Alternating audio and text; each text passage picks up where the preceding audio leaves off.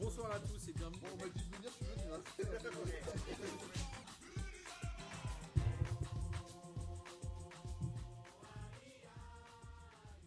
Bonsoir à tous les petites fraîcheurs. Et oui, une fois n'est pas coutume, ce n'est pas Martin qui va présenter l'émission ce, soir, mais c'est bien votre plus grande fraîcheur adorée. Amine euh, pour vous servir. Avec moi autour de la table, un casting de rêve, un casting de retardataire, mais un, un casting euh, improvisé comme la tactique de Villas-Boas. On va en parler plus tard. Euh, on va commencer directement. Je vais présenter tout de suite les petites fraîcheurs qui sont avec moi ce soir. C'est bien évidemment son retour, Monsieur Statistique, le pendant de Arnaud Datagroom. Bonsoir à tous. Les, bien évidemment, ceux qui suivent le foot, ceux qui suivent Instagram et ceux qui suivent les acteurs, les actrices, le showbiz. Boris est avec nous Ça va ou quoi? Ça va, ça va. J'ai un mot de, de la SNCF hein, pour, euh, pour excuser mon retard. Bah, franchement, j'ai- Bon, J'ai pas vu celui de Data par contre. Non, ouais, j'ai pas d'excuses, c'est juste que j'ai plus l'habitude de venir. C'est vrai. Et avec nous, on a un invité, un invité qui a pu euh, assister euh, à tout le professionnalisme euh, de passement de jambes lorsqu'ils enregistrent des émissions. C'est Victor qui est avec nous ce soir. Bonsoir à tous. Et j'étais à l'heure. Victor était à l'heure, c'était le premier à être arrivé au comptoir Malzerbe. Le seul à l'heure. Et euh, je pense que là, il a dû kiffer un peu l'impro- l'improvisation de, de notre émission. Moi, Mais c'est vais- ça qui fait son charme. Moi je vais citer Bozan, on m'a dit de venir, je suis venu. hein. Voilà, exactement. Il a vu les coulisses. Alors, au programme de l'émission, comme d'habitude, les amis, on va commencer bien évidemment par faire un tour sur la Ligue des Champions. On va revenir sur les matchs de bien évidemment des équipes françaises. On va se concentrer sur Paris, Lille et Lyon. On va faire un petit tour quand même sur la Ligue Europa, même si c'est pas brillant, brillant, mais on va quand même faire un Attends, j'ai vu un match de Ligue Europa cette semaine à Saint-Etienne. Envoyé spécial. Bobo. Il va nous expliquer un peu son C'est déplacement, que t'étais sur place. ce gros match. Et bien évidemment, on reviendra sur la Ligue 1. Et je sais pas si on va parler du Classico. Je vais voir. Je suis pas trop d'humeur à ce qu'on parle du Classico, mais. Ça, ça s'appelle encore le Classico ou il y a un- on, a, on a choisi un autre Moi, nom je pense qu'on peut Genre changer le, monde. le Bah, gangbang ou Bah, je pense, ça. va peut-être un, peut un j'y crois, j'y Peut-être on va crois. changer euh, de- on Peut-être va on va changer de place, je sais pas.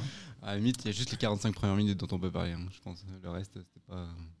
Pas Bon. Bah, gardez, gardez vos, vos cartouches pour, euh, pour, le, pour Da- le Classico. Data, ça peut, ça peut durer très longtemps si tu veux que je te torture un peu. En tout cas, aime on, bien ça en plus. on en profite pour embrasser Martin qui, euh, qui est là, bien évidemment, parti euh, en vacances, se reposer, se ressourcer. Et euh, on ne sait pas si on, lui re- si on lui redonnera le mic la, la semaine prochaine. on- Moi j'aime bien quand c'est Aminateur. Ah, tu préfères Aminateur DJ Aminateur. Moi, je suis pas sûr. On verra ce qu'en penseront les auditeurs. Mais... Par contre, je remercie Miguel aussi avant qu'on commence l'émission, qui n'est pas venu. Miguel, il m'a grave déçu parce que normalement, c'était notre stagiaire sûr. Ouais. Je suis pas sûr que Ça, la c'est- convention tripartite va être renouvelée là. Ça, c'est comme tous les stagiaires qui prennent la confiance. hein. Et à un Ouais. moment donné, ils te déçoivent. T'as vu C'est toujours pareil. Parce que normalement, Miguel devait être là ce soir. Miguel devait être à la place de Bobo. On dit vraiment tout ce soir. C'est Exactement. pour ça que moi, j'ai niqué le- tout le truc de Martin, là, où normalement, il y a un roulement. Tu dois, voir, tu dois venir une fois euh, par tous les six mois. Bah, moi, j'en suis déjà quatre fois, ou je sais pas. Je remplace tous les mecs qui viennent app. En tout cas, c'est ça l'esprit de P2J. Et les gars, je vous remercie d'être là avec moi ce soir. Donc, euh, on va commencer directement dans le vif du sujet. On va parler de- du match de Lyon. Euh, Lyon, donc, qui se rendait à Benfica, donc cette journée de Ligue des Champions. Et patatras, défaite dans les dernières secondes. Qui a vu le match Qui veut en parler Notre invité, peut-être, pour commencer. En plus, il m'a fait une confession au départ. Il a essayé de la mettre à l'envers au début. Il m'a dit Moi, je supporte ni PSG, ni Marseille, ni aucune équipe. Après, il m'a fait Non. Mais Lyon, quand même. Mec, Lyon. Mais Lyon, Mais quand quand même, même, ils sont- j'aime bien. Ils sont bien mignons. Mais quand même, Jean-Michel Aulas, quand même, il a un peu un côté Sean Connery. Mais sinon. Alors, Victor, je t'écoute. Euh, non, j'aime bien Lyon, mais euh, j'ai pas regardé de foot cette semaine. Euh, rien du tout. J'ai pas fait mes devoirs, messieurs. Je suis vraiment désolé. J'ai juste euh, beaucoup lu. Ton avis sur le score, là vraiment. Relou, vraiment, vraiment, vraiment relou. quoi. Je pense, l'équipe la plus, la plus faible du groupe. Euh, c'est vraiment là où ils pouvaient aller prendre des points. Euh, Tu penses vraiment que Benfica, c'était l'équipe la plus faible du groupe? Tu, tu peux rappeler les, qui, com- qui compose le groupe, Ah, Amine? parce que, quand même, Parce que je vois, tu le connais par cœur. Bah, t'as quand même Lyon, Benfica, t'as Zénith. ouais, je pense que le Zénith est au-dessus. Non, vraiment, le Eh, Benfica, je pense que Toi, fait t'as de la chance que Marcos, il est pas là, parce qu'il il serait à deux doigts de faire une bagarre avec toi. Marco, c'est un autre membre de P2J pour info. Il supporte le Benfica. Ouais, mais la perte de Joe. Non, je pense que la perte de Joe Félix a été vraiment dure pour eux. Et ils ont plus le même niveau qu'ils pouvaient avoir l'année dernière ou les ces trois dernières années. Non, je pense vraiment que c'est l'équipe la plus. Je pense vraiment que Benfica, c'est l'équipe la, la plus faible du groupe. Potentiellement avec Lyon, ouais, peut-être. Mais par rapport à ce résultat d'attaque, comment t'as analysé ce match? Je sais pas déjà si tu l'as vu. Bah, déjà, c'est le premier match de, De Rudy Garcia. De Rudy euh, avec l'OL en Ligue des Champions, en tout cas. Euh, il a évidemment changé la compo de- du samedi parce qu'on euh, on rigole parce qu'on sait qu'à l'OM, il changeait les compos à peu près euh, 39 fois sur 38 journées. Oui, c'est possible. Et euh, je crois qu'il a tenté un 4-4-2 cette fois-ci. euh, qui aurait pu ramener un point sans la boulette de, de Lopez euh, à la fin du match. De McGregor, exactement. Boris, t'as vu le match? Ouais. T'en as pensé quoi? Moi, je pense que Lyon, ils s'en sortent bien avec ce 2. C'est un, peu- un peu bizarre de le dire comme ça. Ils s'en sortent bien avec ce 2-1. C'est-à-dire que dans l'absolu, ils ne méritaient pas forcément mieux. C'est- là où je veux en venir. Ils ne méritaient pas de prendre une tôle. Mais c'était tellement désorganisé et tellement compliqué pour eux d'essayer de proposer des, choses que finalement, euh, c'est une boulette. Et là, ils s'en mordent les doigts parce que parce que ils avaient le sentiment qu'ils pouvaient ramener un point, qu'ils auraient dû ramener un point. Mais si on est, euh, je trouve que si, on est un petit peu cohérent et qu'on regarde l'ensemble du match, ah, Benfica a mérité cette victoire-là. En sachant qu'il avait fait des choix forts quand même, euh, Garcia, parce qu'il avait mis euh, Ander- Anderson sur le banc, Marcelo titulaire dans, dans l'axe. Il avait mis Cornet sur les côtés, avec en attaque du coup Depay et, et Dembélé. C'était plutôt des choix osés et on a senti que ça a pris l'eau. Pas sur les côtés. Tu veux dire de mettre Cornet, c'était un choix osé. Bah, après, l'année dernière, c'était euh, Superman en Ligue des Champions, de mémoire, où il, Le match contre City, ouais, c'est Ouais, notamment. Et bon, là, ça n'a pas, ça a pas fonctionné. Quoi. Bah, moi, quand j'ai regardé ce match, en fait, ce qui se passe, je suis un peu d'accord avec Boris sur le fait de dire que, au final, dans la globalité, quand tu analyses le match, c'est quand même mérité pour le Benfica. Mais par contre, dans le déroulé du match et dans les événements, prendre un but, il me semble, à la 86e, non par, euh, Ouais, suite à la boulette plein axe de McGregor, euh, alias euh, Lopez, je trouve que c'est niveau expérience, c'est un peu chaud. Et moi, ce qui me fait flipper, c'est que autant je pense que, je l'ai dit, toutes les semaines ici sur AP2J, autant je pense que Garcia en championnat, ça va aller. Autant je pense pas qu'en Ligue des Champions ça puisse passer parce que si je me trompe pas, il a fait, euh, il a fait quatre campagnes européennes avec Lille et la Roma. Il a jamais été qualifié en huitième de finale. Après, après le... moi, je le connais pas en tant que grand tacticien. toi. Il a gagné, Ah. bah, en Ligue des Champions, il a gagné que quatre rencontres, par- dans quatre rencontres sur les, les quatre campagnes qu'il a eues avec, euh, avec euh, Lille et la Roma. Mais si on regarde le contexte, est-ce que la Ligue des Champions, aujourd'hui, c'est quelque chose euh, qui, qui va compter dans la, dans la saison de, de Lyon? Je pense que quand tu arrives dans, un, dans des circonstances comme celle où il est arrivé à- au poste d'entraîneur de Lyon, il y a un moment donné où le, ton premier obje- objectif à court terme, c'est de rassurer un peu le groupe. Donc là, en Ligue des Champions, c'était un peu compliqué parce qu'il ne connaît pas les gars. Tu vois, il dit, je vais parler un petit peu avec eux, etc. Attends, excuse-moi de te couper. Il- Tu dis il connaît pas les gars, mais soi-disant, quand il est venu passer son entretien d'embauche, il avait des fiches sur tous les joueurs, il avait regardé mais- tous les matchs. euh. Non, mais quand je dis tu connais pas les gars, après, tu, tu peux connaître les stats, tu peux avoir une idée du profil des joueurs, mais après, il y a la, la dimension humaine. Il sait pas sur qui il va pouvoir compter. Donc, c'est un peu, je trouve ça un peu normal qu'il fasse le tour et que sur les 3, 4, 5 premiers matchs, il y ait des hauts et des bas. On, fera le point dans. Là, tu vois, il y a déjà eu trois matchs. On, commence déjà à voir quelques trucs. Il va, il va commencer à trouver son équipe. Là, il a fait des choix, des choix qui ont été finalement euh, peu payants, euh, en Ligue des Champions en tout cas. Et, et c'est- pas évident, tu vois. Andersen, il a été recruté très cher. Euh, normalement, il devait apporter de la stabilité derrière. Finalement, il s'avère que ça a l'air plus compliqué que, que ça, pouvait, ça pouvait paraître. Il remet Marcelo. euh, il, il- fait des tests même au niveau du brassard. On- il a changé de capitaine plusieurs fois. Il a encore changé de capitaine ce week-end en, en- en Ligue 1. Donc je pense qu'il y a plein de trucs où il va falloir qu'il trouve une assise. C'était qui mercredi d'ailleurs? Mercredi, euh, ma bonne question de paille, c'était ce week-end. Ouais, exactement. Euh, Il y a eu Déné hier, il y a eu Lopez. Je sais pas si c'était pas Lopez en Ligue À mon avis, ça devait être Lopez. hein. Je suis pas sûr. Mais après, tu vois, Lopez, tout le monde lui est tombé dessus. Alors oui, il fait une boulette, mais le but, il est ouf quand même. Enfin, tu vois, il faut. Après, il relance plein axe quand même. Ouais, mais il le met en une touche. En une touche, c'est vrai. Euh, tu vois, il met de la force, il, il c'est précis. euh, c'est- pas si évident que ça hein, de, de le mettre là. Oui, c'est une boulette, mais il, il la paye cash et c'est un peu difficile pour, pour Lopez quand même. Mais du, coup, mais du coup, Bobo, si je, te- si je comprends bien, pour toi, tu penses que Lyon devrait faire l'impasse sur la Ligue des Champions? En fait, c'est pas qu'ils doivent, c'est que je pense que naturellement ils vont faire, ils vont faire l'impasse parce que de toute façon ils n'ont pas assez de points et je les vois pas aller chercher la qualif. Après, peut-être une bonne surprise, hein, mais tu, tu mettais, euh, enfin t'opposais justement les difficultés de Rudy Garcia à performer en, en- en Coupe d'Europe avec les clubs qu'il a entraînés. Je vois pas dans le contexte où il arrive, tu vois. Et là ils ont combien de points? 3 Ils ont 4 points, il me 4 semble. points Quatre points. 4 poins. Je sais pas, ils sont pas en balotage favorable. Après, euh, ils sont capables d'aller chercher la deuxième place. Mais tu vois, je, je, je sais pas si. euh, tu vois, euh, ou alors, ça- la Ligue des Champions doit être un laboratoire pour Garcia pour trouver son équipe. Et alors là, il y aura peut-être des bonnes surprises et il se qualifiera.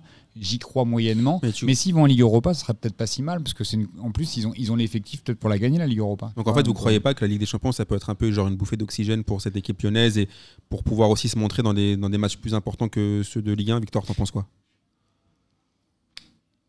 Non, contrairement à ce que tu as dit, je pense que 4 points, c'était. euh, c'est quand même pas mal après 3 matchs, Ouais, surtout vu l'effectif. Ils sont égalité avec le Zénith qui est deuxième 4 points et le Benfica 3 points. Donc ça va se jouer entre les trois équipes. Donc c'est vraiment pas mort hein, pour la non, qualif. pense que- non, c'est vraiment pas mort. Ils ont encore deux matchs à domicile, Leipzig et, euh, et du coup Benfica.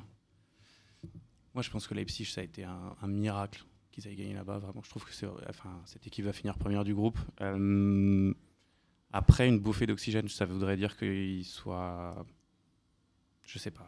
Non, mais tu sais, en Ligue des Champions, tu peux aussi te dire, te- essayer de te montrer, c'est une autre ambiance, tu as la petite musique de la Ligue des Champions avant le match, c'est un autre contexte que la Ligue 1 où tu te dis, voilà, quand tu un t'as peu là. clairement des joueurs qui sont comme ça, genre Depay, je pense que c'est un mec qui, qui kiffe la Ligue des Champions et euh, qui Ouais, il performe pas trop quand même en Ligue des Champions ça, pour c'est- le, non, mais il pour a- le dé- depuis le début de l'année. En fait, ce, qui, ce, qui- ce que je, pense qui va être difficile pour Lyon à gérer, c'est de pas avoir de certitude. Et en Ligue des Champions, c'est pas un laboratoire. C'est-à-dire que si, tu veux gagner, si tu veux prendre des points et être qualifié, c'est pas au petit bonheur la chance. C'est plutôt dans ce sens-là que je disais. C'est pas au niveau comptable hein, que ça me, que je, pense qu'il y a, il y a un, il y a un petit souci. C'est plutôt dans, dans la qualité du jeu et des, et des certitudes qu'ils peuvent avoir en ce moment.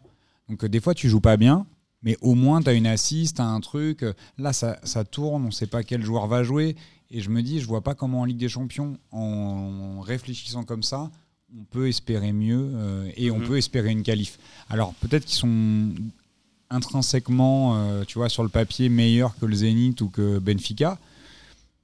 Mais encore, encore faut-il aller gagner au Zénith euh, et encore faut-il même battre Leipzig à la maison et même battre Benfica, tu vois. genre, c'est pas dit que Benfica ne vienne pas gagner à Lyon. Bah, De toute façon, le prochain match, ça sera Benfica à la maison.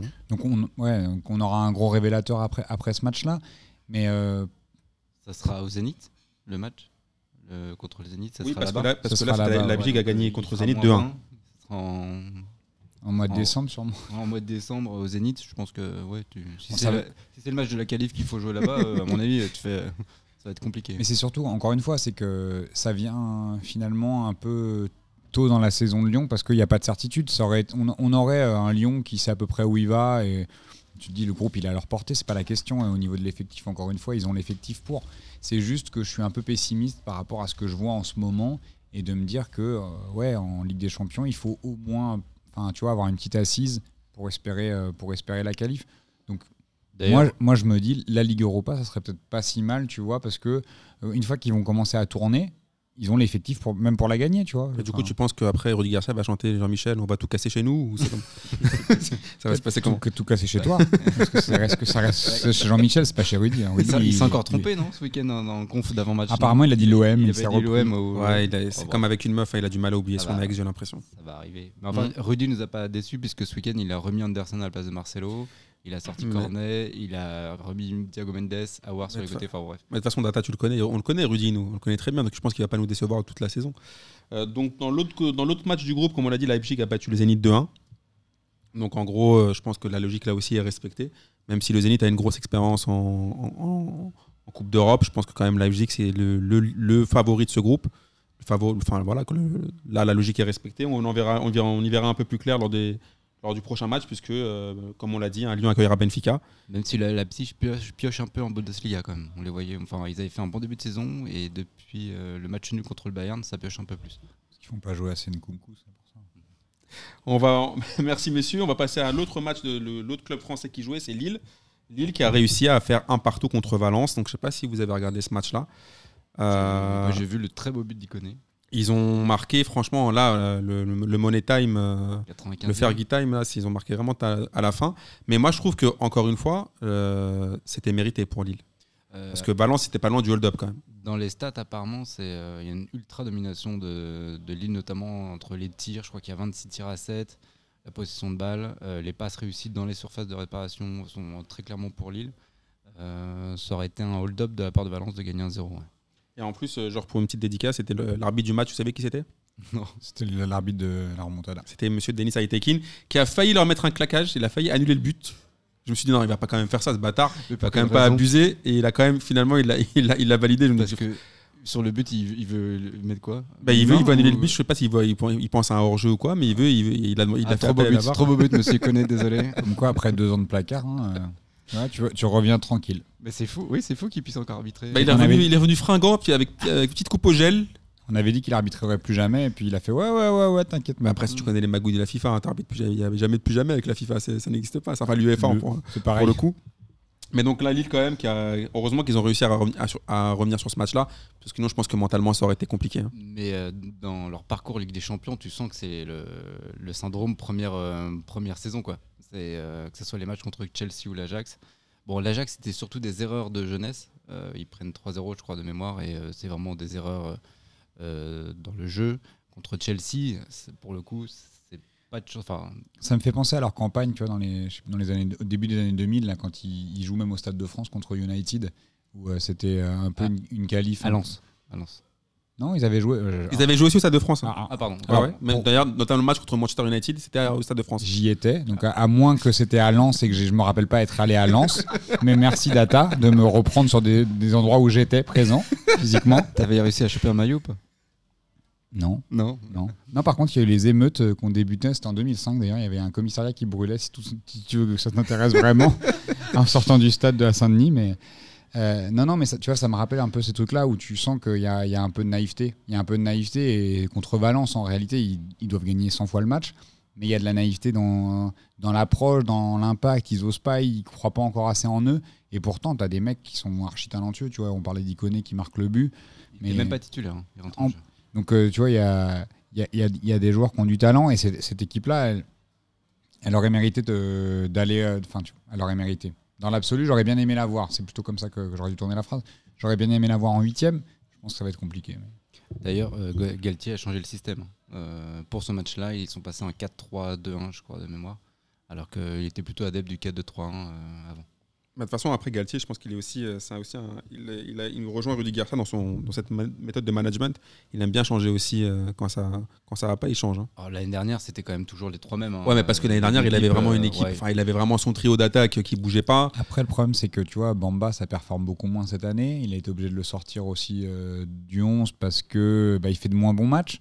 L'année dernière, il avait des valeurs sûres. Il avait trois mecs quand même qui combinaient à merveille. Pépé, Iconé Bamba, ça se trouvait les yeux fermés. Là, on voit que dans l'animation, tu as, les joueurs qui ont été ramenés, euh, donc euh, les, les deux qui ont. Ozymen et Et donc, euh, comment il s'appelle le joueur Yazi- Yazici. Ou... J'arrive pas à le dire. que On- on demandera à Bozan venir. Ozymen aussi, je galère là, c'est parce que tu le dis, je fais que répéter, mais quand je, suis, quand je pense à lui dans, tout seul dans ma chambre, Ah, tu penses à lui tout seul dans ta chambre ça intéressant. m'arrive. Ça m'arrive. Pourquoi? Bah, tu as le droit, tu as le droit. Bah, Merci, je, je peux bien penser à qui je veux dans ma chambre. Mais tu as raison. Euh, parfois, j'ai du mal avec son nom. Mais toujours est-il que, tu vois, c'est un peu compliqué de, trouver les, de, trou- de retrouver les automatismes et que Galtier, il a aussi ça. À mon avis, ça a été un crève-cœur pour lui de sortir Bamba parce que c'était un de ses gars sûrs l'an dernier. Là, euh, il performe moins, tu le fais sortir, tu risques de le perdre. Tu vois, j'ai l'impression, enfin, je sais pas, genre, les matchs que j'ai Après, que j'ai regardé dernièrement de Lille où il est sur le banc, il a l'air de faire la gueule. Je sais pas s'il fait la gueule ou pas, mais j'imagine que ça doit pas être évident pour lui. bah, après, je pense que je pense que Galtier, alors à mon avis, c'est peut-être une méthode de management pour le piquer un peu. Parce que vu qu'il n'a pas été très efficace en ce début de saison, après les mecs sont un peu orphelins de Pépé. Pépé, lui, a un peu de l'autre côté, tu vois, de, le mal du pays. Je pense qu'ils se font des conversations WhatsApp en se disant euh, Tu nous manques, ils se font Ah, il des mieux câlins. ce week-end. Non, c'est- en Il Europa a mis un League. C'est en Europa League où il a mis le sur coup franc. ouais. Mais, euh, mais en tout cas, à Lille, bon, moi, je- heureusement qu'ils ont, pris, qu'ils ont pris un point. Et dans l'autre match, bah, l'Ajax a perdu contre Chelsea. Et pour faire une dédicace à notre ami qui était venu euh, dans l'émission, c'est Bachou qui a marqué.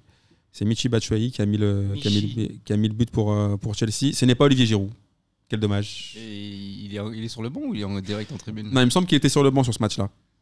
À- N'accablons pas quand même. euh, Abra- Abraham, il, est deuxième meilleur buteur de, ou deuxième ou troisième meilleur Abraham, il marche sur l'eau dans, sur début de saison, euh, c'était plutôt logique. C'est Mais pas euh, Moïse qui marche en l'eau? c'est Ah. pas Moïse, normalement c'est Jésus. euh, Ah, moi, tu Boris. sais, euh, tous ces trucs-là. euh, non, c'est pour ça que je te demande. Toi, Normalement, c'est- toi, Moïse. plus au courant que moi sur les, sur les bails. Ah, ça dépend quel bail. Moïse, il écarte la. Il écarte Ah, c'est lui qui ouvre, il ouvre la mer en deux. Voilà. Ah, ouais. Voilà. Bon, autant pour moi. En tout cas, pour revenir sur le foot, donc voilà, c'est plutôt. Moi, j'étais un peu déçu pour l'Ajax. Parce que je trouve que même s'ils ont perdu les, le- le- les deux piliers de l'année dernière, ça, quand même, ça, quand même, ça joue quand même sacrément bien au ballon cette année encore. Et je kiffe leur coach qui euh, les fait jouer super. su- super. On parlera tout à l'heure de Villas-Boas, mais euh, ce genre de coach qui, euh, même si, quoi qu'il arrive, ils ne dépendent pas de joueurs. Ça que j'ai- c'est ça que j'aime bien en fait. C'est que c'est le système et il prend les joueurs pour faire valoriser son système. Après, c'est des joueurs qui connaissent le système.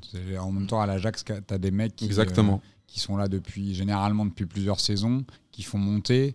Après, euh, ils, ont, eu- ils ont des trous d'air, hein, parfois l'Ajax, euh, où ils disparaissent pendant 3, 4, 5 ans parce qu'ils ont des générations un peu moins fortes que d'autres. Et des conflits en interne. Là, il s'avère que ça, ça roule quand même à peu près. Ils ont, ils ont gardé quelques mecs qui leur font du bien. Euh, bon, on va, on va Les Ziyech et compagnie. ouais. Ouais, Tadic. exactement. Donc ils, ils gardent les, ils gardent quand même les tauliers finalement. euh, s'ils ont perdu les petits jeunes. Van Den Beek qui est, en- qui est encore là. Oui, il est encore là.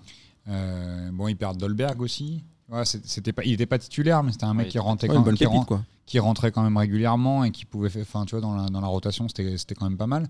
Bah, sur des matchs comme ça, en fait, c'est aussi peut-être pour ça qu'ils les perdent, parce que tu as de la profondeur de banc peut-être en moins, des mecs qui, ont- tu vois, l'année dernière, qui ont marché sur l'eau, Hmm. donc euh, pas, comme Moïse du coup, mais euh, qui ont, ont quand même vraiment performé.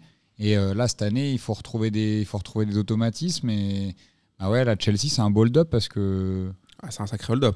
Ap- Après, c'est l'un des rares clubs où les anciens joueurs sont de bons dirigeants. On parle souvent des. tu parles de quel club là? Euh, il y en a beaucoup et pas qu'en Ligue 1. Non, mais pas qu'en Ligue 1, mais par exemple Van der Sar, Overmars, euh, les deux bords à un moment étaient aussi dans le dans l'organigramme. Euh, Est-ce qu'il y a Kluivert euh, Kluivert n'y est plus, je crois. Il est toujours, il est plus en tongue avec le PSG, mais Il est au Barça, non? il, il est parti à la Roma voir son fils, je pense. Mais, euh, mais en tout cas, euh, là, on a les deux clubs euh, qui vont se qualifier de- dans le groupe, je pense. Euh, Chelsea et Ajax. euh. Ouais, je pense que normalement, ça va être plié. Mais Chelsea qui a reconstruit quand même, hein, parce qu'ils ont pas mal de jeunes dans l'effectif. Ils ont pas Euh, mal de ah, jeunes, ils n'ont pas, ils ont avec, pas pu recruter. avec l'interdiction de recrutement, ça, tu vois, on, on pensait que ça allait les plomber. Moi, je trouve que finalement, ils s'en sortent pas mal avec un, avec un effectif qu'on connaissait moins. Lampard, il fait quand même plutôt du bon boulot. hein. Et c'est pour ça qu'ils l'ont recruté d'ailleurs. Je pense qu'ils ont recruté un mec qui confie. Bah, je pense qu'ils ont pris aussi un mec qui allait pas faire de vagues, qui savait où il mettait les pieds. C'est vraiment un enfant du club, donc euh, c'est pas un mec qui va se plaindre euh, plus que ça. Tu Et vois, il il sait très bien où il a mis les pieds, il sait très bien l'effectif qu'il a. C'est un gars, voilà, il- tu vois, il- au pire, ils laveront leur, leur salle en famille, mais c'est pas un mec qui va foutre le bordel. euh. Et les ça va supporters allaient lui laisser du temps. Ils savaient que c'était Ah oui, l'enfant du club. Ils ont dit bon, euh, même si on. C'est un peu comme Juninho à Lyon. Euh, non, je déconne. Oh, oh. On va parler maintenant, évidemment, du, des Harlem Globetrotters, du FC Hollywood. Ce n'est pas le Bayern Munich, mais c'est bien le Paris Saint-Germain, puisqu'ils ont dégusté les- du chocolat belge mardi soir, il me semble. J'ai regardé ce match, j'ai pas regardé celui du Real, parce que j'avais peur d'une énième défaite et donc un départ de Zizou. Donc j'ai regardé le match du PSG. Honnêtement, sur ce match-là, on m'avait dit oui, on me l'a vendu un peu en me disant ouais, mais Bruges, t'as regardé le match contre le Real, ils leur ont rentré dedans, ça va être compliqué, à domicile, dans un petit stade, il y a de l'ambiance. Le PSG les a, les a mangés, c'était c'était juste impressionnant. Alors, moi, je, je pensais que tu allais dire que Bruges, quand même, euh, aurait mérité mieux. Et moi, je pense qu'ils méritaient rien sur ce match-là. Ouais, c'est marrant parce que moi j'ai trouvé que Bruges avait fait un, finalement fait un bon match hein, dans l'absolu. C'est juste que le, PSG derrière, c'est, bah, on, on en parlera après, mais c'est ultra efficace euh, De ouf. en ce moment. Et je pense que l'apport de Icardi, on est en train de se rendre compte à quel point c'est un joueur extraordinaire. Enfin, moi je j'avais pas la mesure de tout ça quand il était à l'Inter. Je pensais que c'était un bon, un bon attaquant.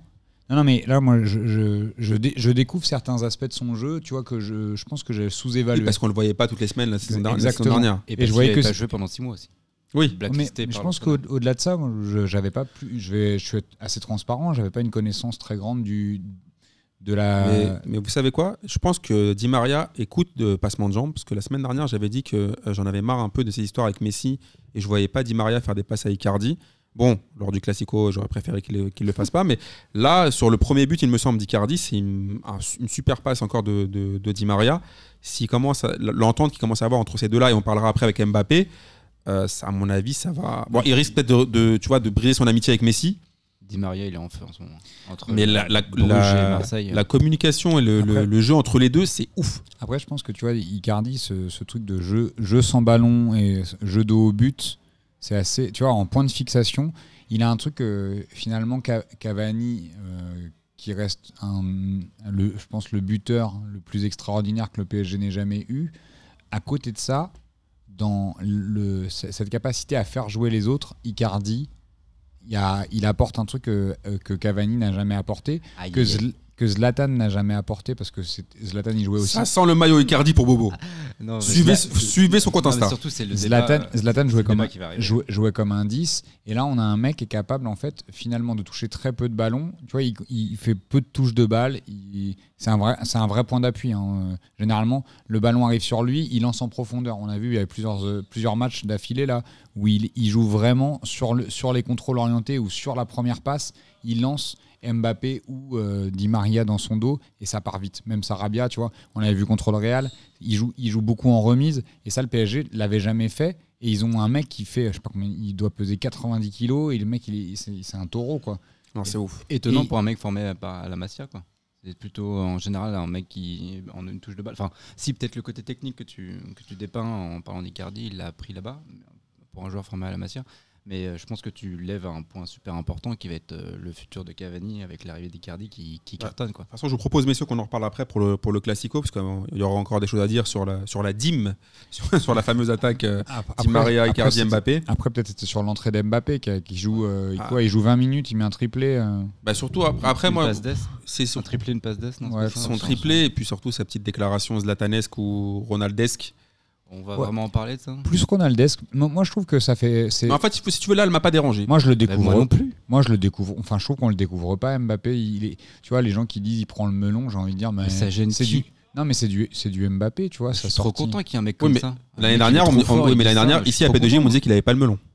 Mais moi, là, c'est pas, c'est pas question de melon. C'est, c'est un mec qui, pas de il- melon. qui se fixe des objectifs qui, et qui peut avoir ten- tendance à être peut-être un peu hautain, mais à la manière de Ronaldo, tu vois. Et moi, c'est, un mec qui a confiance en lui. C'est comme ça qu'il nourrit sa confiance. Tu vois, il, va s'auto-alimenter pour dire bon bah.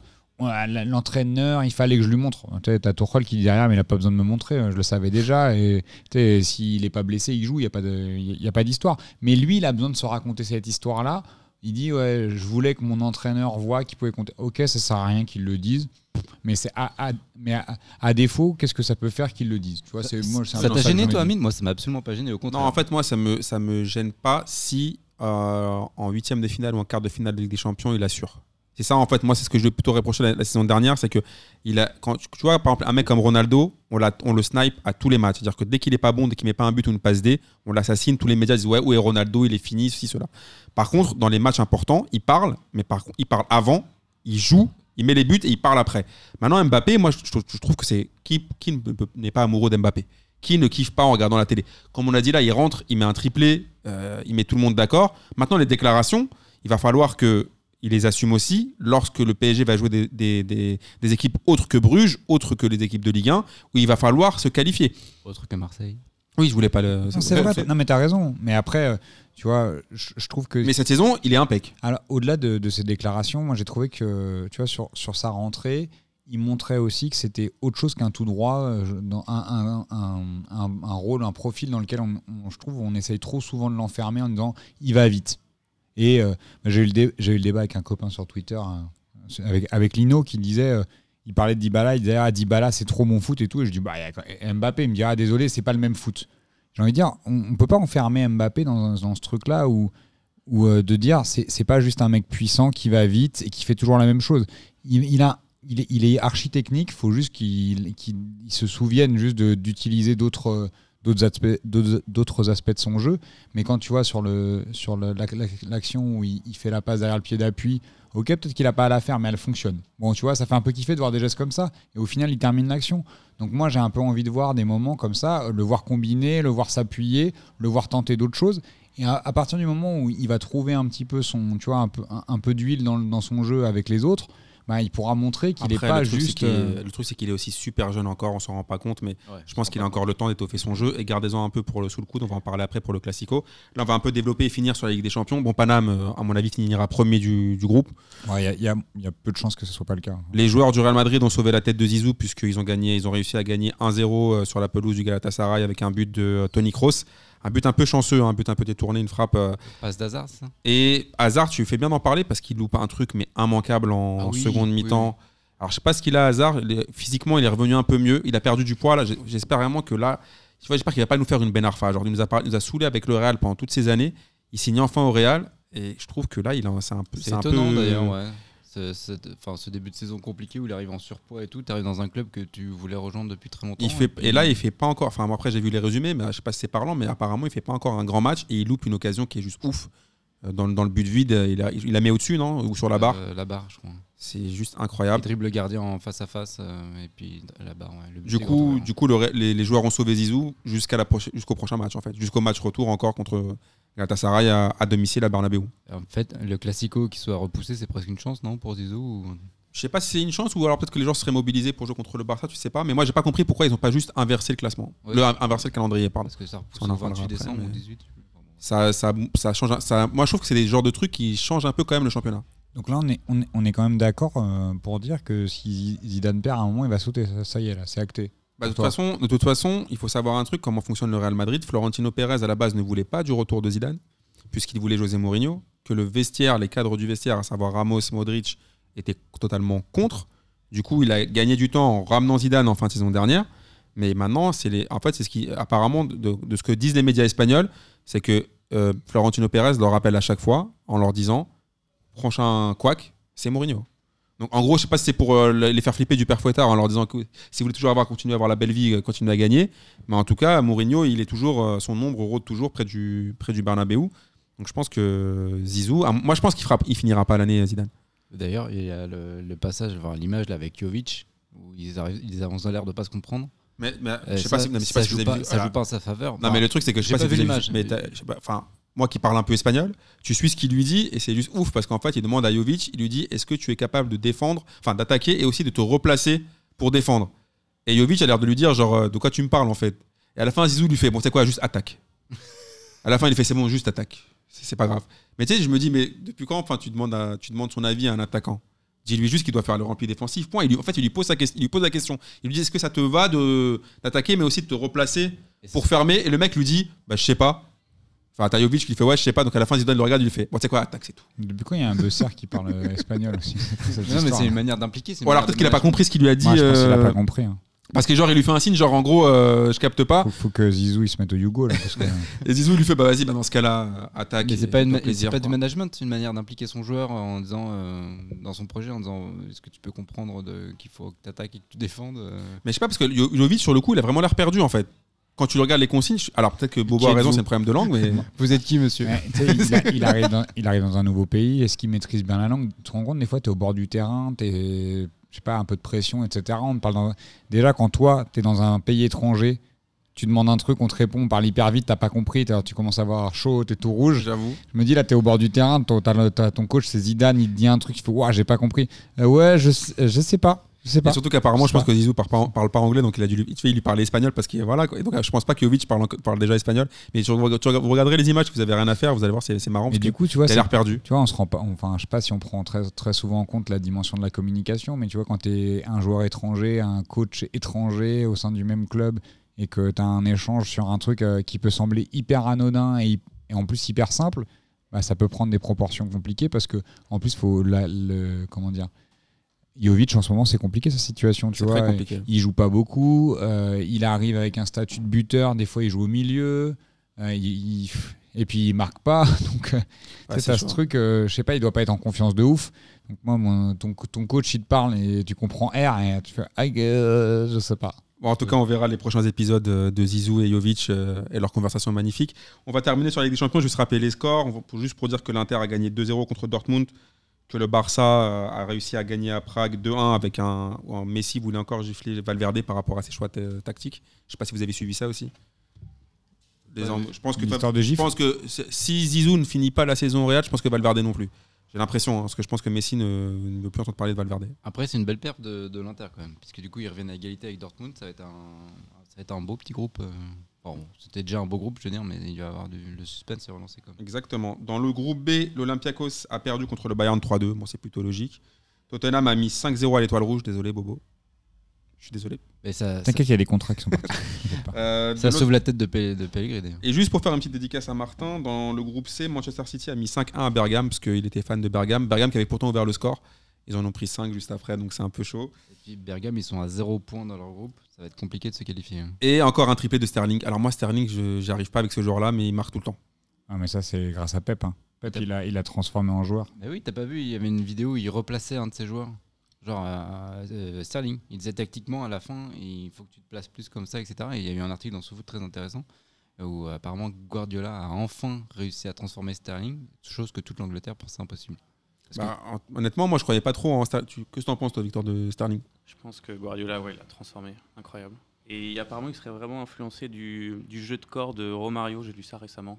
Et il lui aurait donné des cours euh, sur le positionnement de ses épaules, de, de, de ses genoux pour. aller- Romario a, les, a- yeux- les yeux d'Amine. Romario, il a fait le Chris Marquez euh, de danse avec les stars avec euh, Sterling pour lui donner des cours de. Non, c'est Pep, Non. quoi. Pep, Ah. Pep qui a montré des vidéos de Ah. Romario. Ah, ok, pour lui d'accord. Parce Ah, que là, je, parce que je me suis dit, attends, si Romario était venu genre en mode euh, danse avec les stars euh, pour- Romario, Romario, coacher- pour Romario, il est à. Rio en train de boire du rhum. Mais c'est ça. Laisse-le tranquille. Arrêtez les députés maintenant, il défend les pauvres. Bon, allez, il faut quand même qu'on avance. On va finir avec la Ligue des Champions avec la Juventus qui a gagné 2-1 contre Moscou avec un doublé de, tu le parlais tout à l'heure de lui, de, de, De Dybala. de Dybala qui Extra. fait encore une saison. L'année dernière, les gens lui avaient manqué de respect. Je trouve que c'est un joueur de ouf. Ouais. Et je pensais que si Paname l'avait pris, même à la place de Neymar, ça aurait pu être incroyable. Tellement ce joueur a- talentueux de ouf. Bon, fan de Dybala. C'est. c'est- Il met deux buts extraordinaires. hein. Mais Son deux- enroulé du gauche, là. Il me semble qu'il met deux buts en deux minutes, non Si je ne dis, Ouais, pas- c'est si, ça. si je dis pas de bêtises. Exactement. Tourne, retourne le, le match. Et de l'autre côté, Ils bah, étaient mal, non Ils n'étaient pas menés euh, Si, c'est ça. plus Ouais, par la, par Et le- euh, je, crois que, je crois que Moscou marque à la 34e, si je dis pas de bêtises. Et lui, il rentre en 77e, 79e, je crois qu'il il claque deux buts. Si je dis pas de bêtises. Et surtout, il met, il met un enroulé quasiment pleine lucarne. Non, mais par contre, tu vois, tout à l'heure, tu parlais d'Ino qui, qui fait. euh, alors, le comparer à d'autres joueurs, à Mbappé, je trouve ça ridicule, mais Dybala, c'est quand même.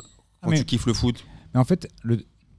Alors, mais C'est il, est, incroyable. il est extraordinaire, Paolo Dybala. Moi, j'a- j'adore Paolo Dybala. Juste la question, en fait, c'est de se dire eh, à quel moment tu compares tout le temps Non, les joueurs. surtout- non, c'est tel, non, moi, j'aime surtout, un- ou- moi, il y a un truc qui me gave aussi en ce moment dans le foot, c'est euh, on est tout plein de comparaisons et de dire fromage ou dessert.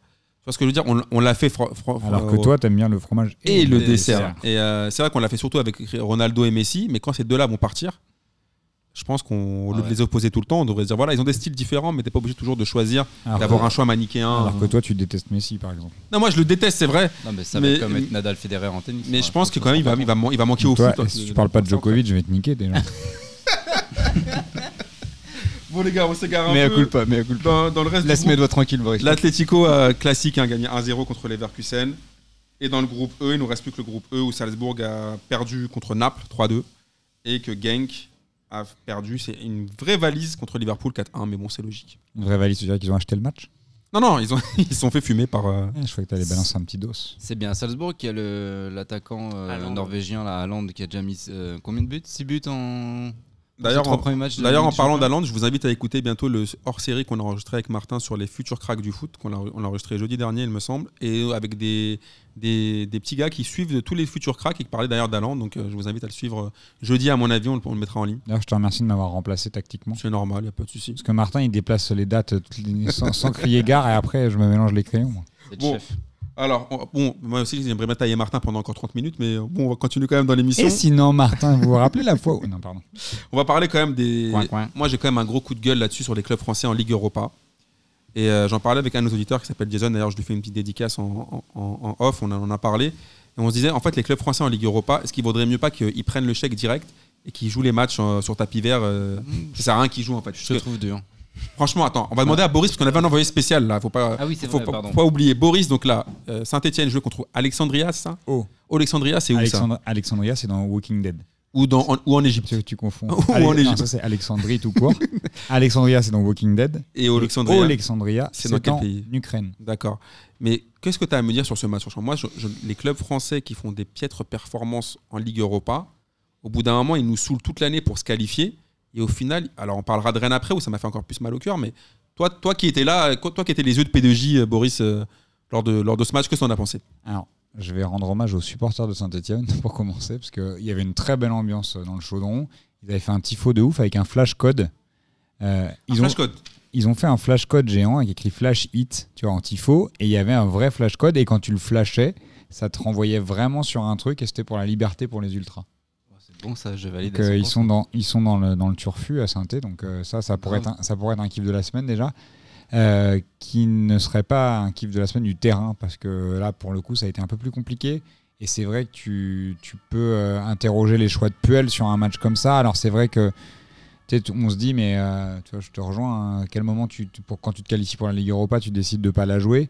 Parce que c'est un peu l'impression que ça a donné quand tu regardais en tout cas la compo de départ. À savoir que quand tu te prives de caserie et de bout de bouse, Tu joues pas en fait.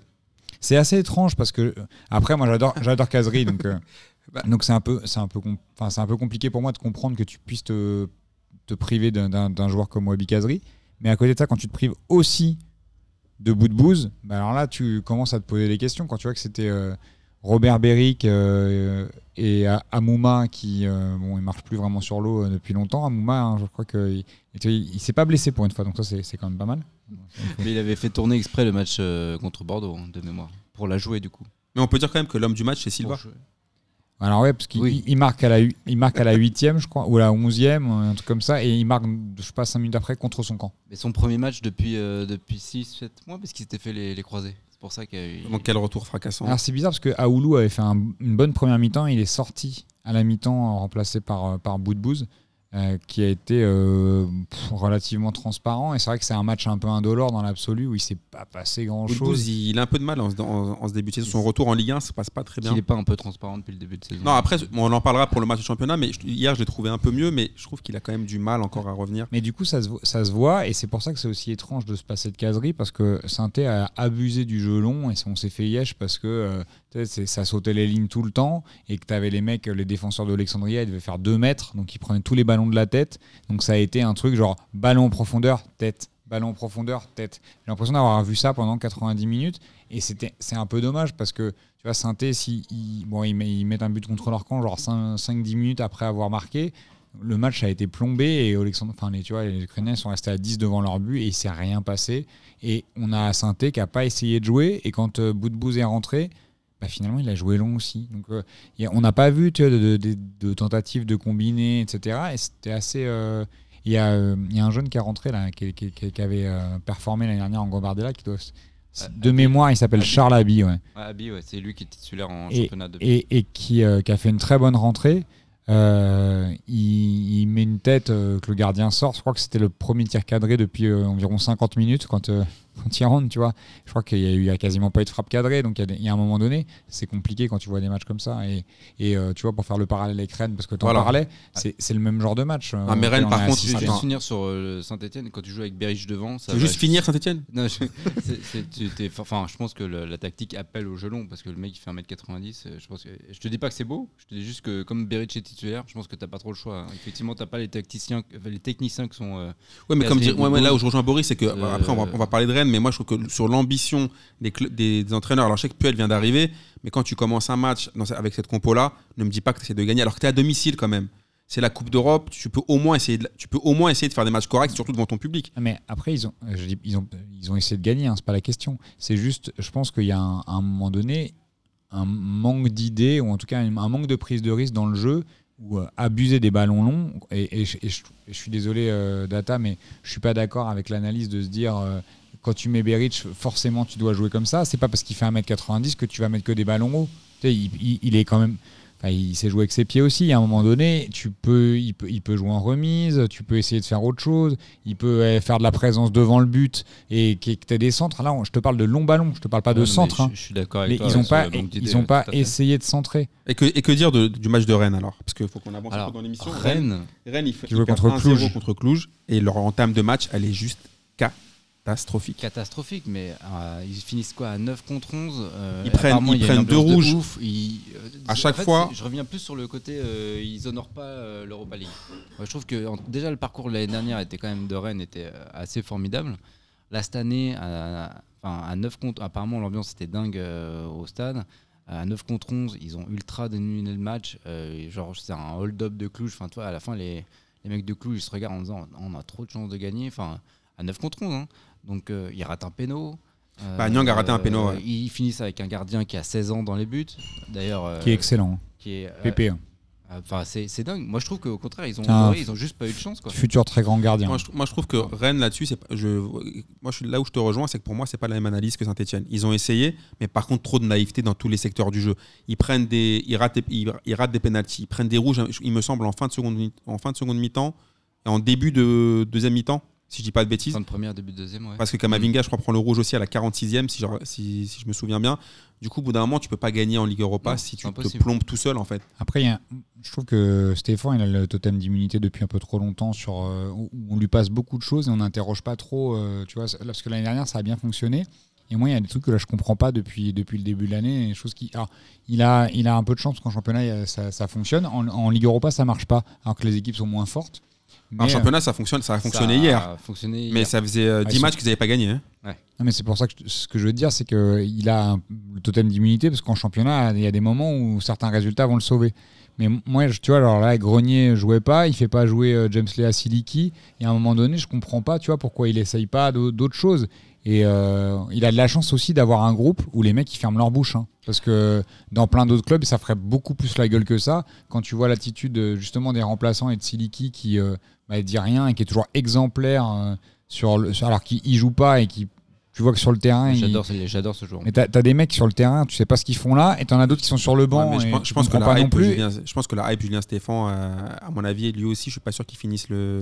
je suis- qu'il je finisse la saison sur le je banc. suis pas d'accord avec vous. Moi, je Bah, je pense que hier, il est passé vraiment à, à une minute, à 30 secondes, de, Ouais. à mon avis, de se faire, de, de se faire licencier. Non, je pense pas. Après, quand on a des bons techniciens, euh, je pense qu'il faut les garder, même si les résultats sont mauvais. En France, on a quand même tendance à, à très vite les licencier. Je pense que le, le- le- la moyenne de temps resté sur le banc en France est quand même très faible. Je pense Ouais. que si elle est moi, je dis pas ans- qu'il faut, le- je dis pas qu'il faut le licencier. Je dis juste que, euh, et c'est absolument pas mon propos. Je dis juste que à des moments, en fait, on n'ose pas parce qu'il y a eu une hype euh, se permettre de oui, réinterroger certains choix. Et il y a des mecs qui se font défoncer au- à la moindre tentative, et il y en a d'autres à l'inverse où euh, parce que ça a bien fonctionné l'an dernier. Bah, je sais pas, on- euh, après peut-être que tout le monde s'en fout de Rennes et c'est normal alors dans ce cas-là que personne Non, ne pose après, aucune je pense- question. je pense que Mais l'année- je- moi, il y a des choses qui m'interrogent dans. Tu Je vois, pense dans- que l'année choix. dernière, je pense qu'ils ont un peu une petite larme pour lui. Tu vois ce que je veux dire L'année dernière, il reprend le club, il, a- il leur fait un parcours plus qu'honorable en Ligue Europa, il produit plutôt du jeu qui est, qui est il plutôt intéressant. Il leur amène un titre, il dépoussière leur armoire à trophées où il y avait qu'une souris qui, qui cherchait un bout de fromage à l'intérieur, où il y avait air dans le dans, dans l'armoire. Il, il leur fait perdre leur pucelage. T'oublies jamais la meuf qui t'a fait perdre ton pucelage. Il y avait R parce qu'ils avaient perdu les trophées gagnés en 71, le dernier 65. Oui, oui, 71. bon, ouais. Mais ils les avaient perdus, hein, c'est vrai. Après, tu as un truc aussi, c'est que, bon, on va pas lui jeter la pierre, il perd Ismaël Assar, il perd Atem Ben Arfa, et il perd qui d'autre? Il en perd encore un? Bah, il perd des joueurs en tout Merci cas, mais, non, mais il, il perd des joueurs. Mais moi, je trouve- André, André, pardon, Ben, capitaine. moi, je trouve quand même que- André qui est parti. Il perd trois joueurs majeurs de son 11 de l'an dernier. Donc moi, c'est là où je lui... Là, ça, tu vois, genre, il a des circonstances atténuantes. Je suis pas en train de dire, tu vois, qu'il faut le tège. Au contraire, hein, c'est un bon entraîneur. En revanche, je trouve que ça dessert Rennes de se poser aucune question. C'est plutôt dans ce sens-là, tu vois, et de pas aller chercher euh, à des moments, tu vois, comme Ka- Kamavinga, il est archi fort, mais il y a des moments, en fait, il faut peut-être le préserver. Quand as 16 piges, il va avoir je suis 17 ans là. d'accord. Peut-être qu'il faut le faire tourner un peu. Et c'est pour ça qu'il a pété un plomb. Enfin, pété un plomb. Je sais pas pense s'il a pété. images, euh, oui, je pense qu'il. C'est euh, c'est clairement un manque d'expérience. Ouais. Bon, je vous propose qu'on qu'on f- qu'on ferme la parenthèse de, Ligue- de Coupe d'Europe. Ça fait quand même 47 minutes d'émission. On parle- Martin, on parle de Ligue d'Europe. défoncer. Il a Donc, fait exprès pour pas qu'on parle du Classico. Et on sais. va parler, de- justement, moi qui voulais attendre un peu pour parler du Classico et d'abord parler de Monaco et, euh, et de, de son duo euh, Mami et Faudel euh, en attaque. Mais on va parler tout de suite, on va aller, on va, voilà, on va essayer de soigner le mal par le mal. Classico On va parler du. Classico. Oh là là. Euh, moi j'ai une question euh, déjà d'entrée pour vous. Est-ce que le Classico est toujours un Classico? Bien sûr que non. Évidemment. Alors Boris, je t'écoute. Évidemment.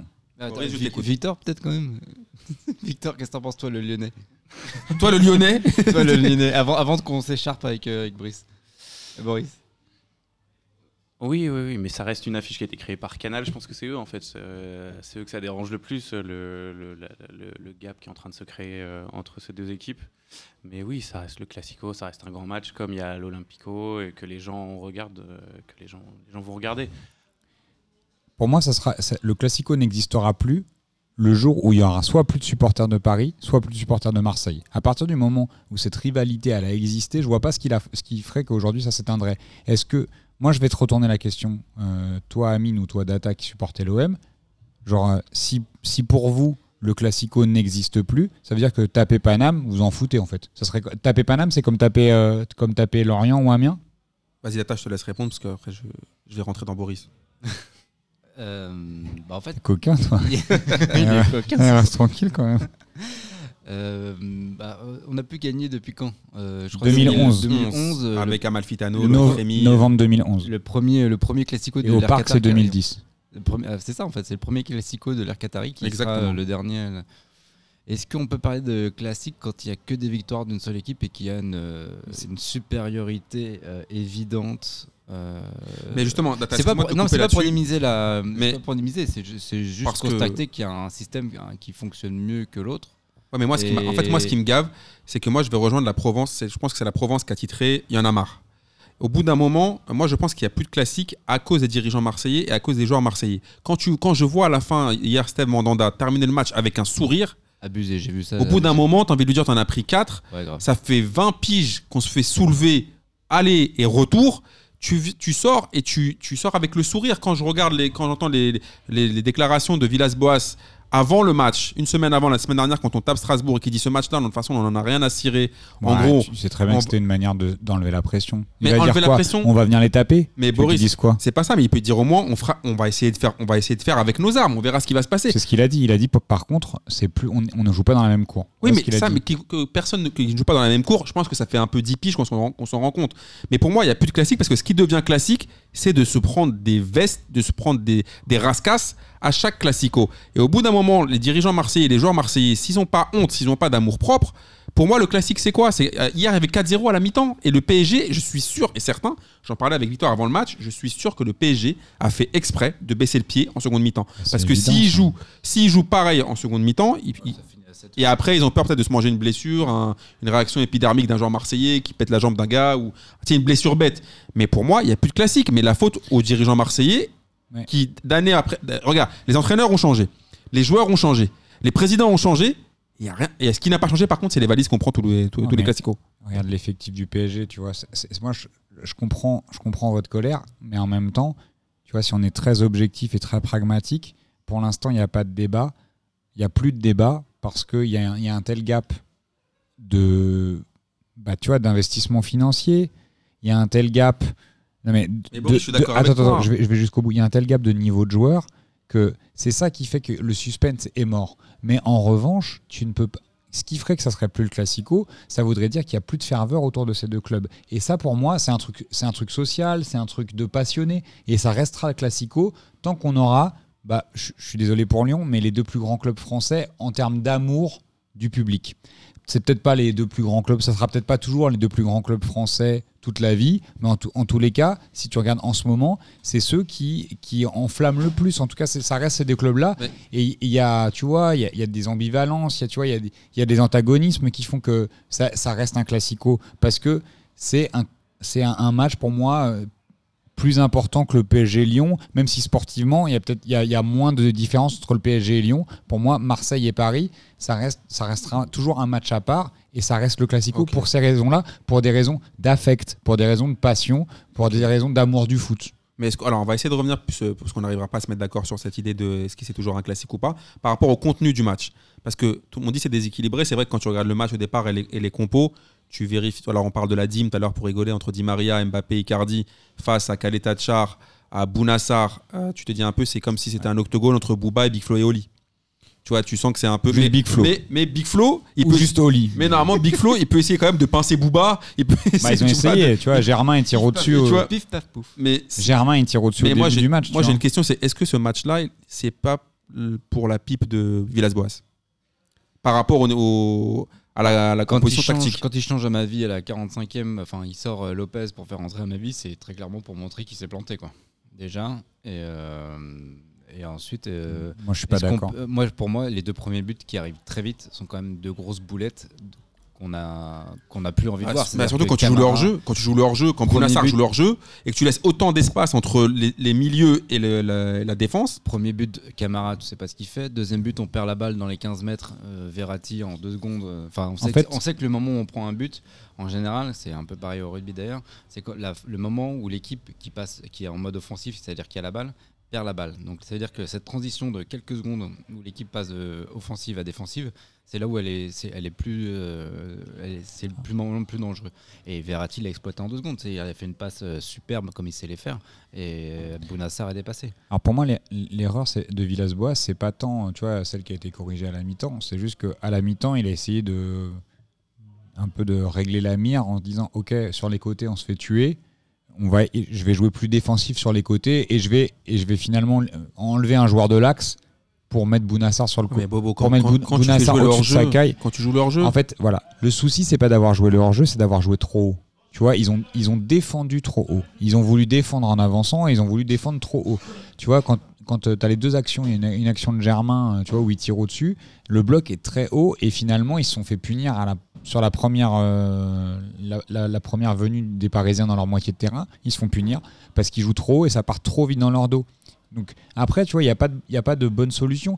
Moi, je me dis finalement, on, on- on- on lui taxe, enfin, on dit que c'est une erreur de la part de Villas-Boas, mais en même temps, s'il avait joué un- avec un bloc bas à 10 derrière, on lui aurait fait le, le reproche d'avoir joué à 10 penses derrière. Ouais. Mais tu, on connaît, tu vois, Rudy Garcia, il a essayé euh, à, à certaines époques à jouer à 10 derrière, il perd, on dit ouais, on n'a rien essayé. Là, il a essayé, sauf qu'il s'est fait punir trop vite.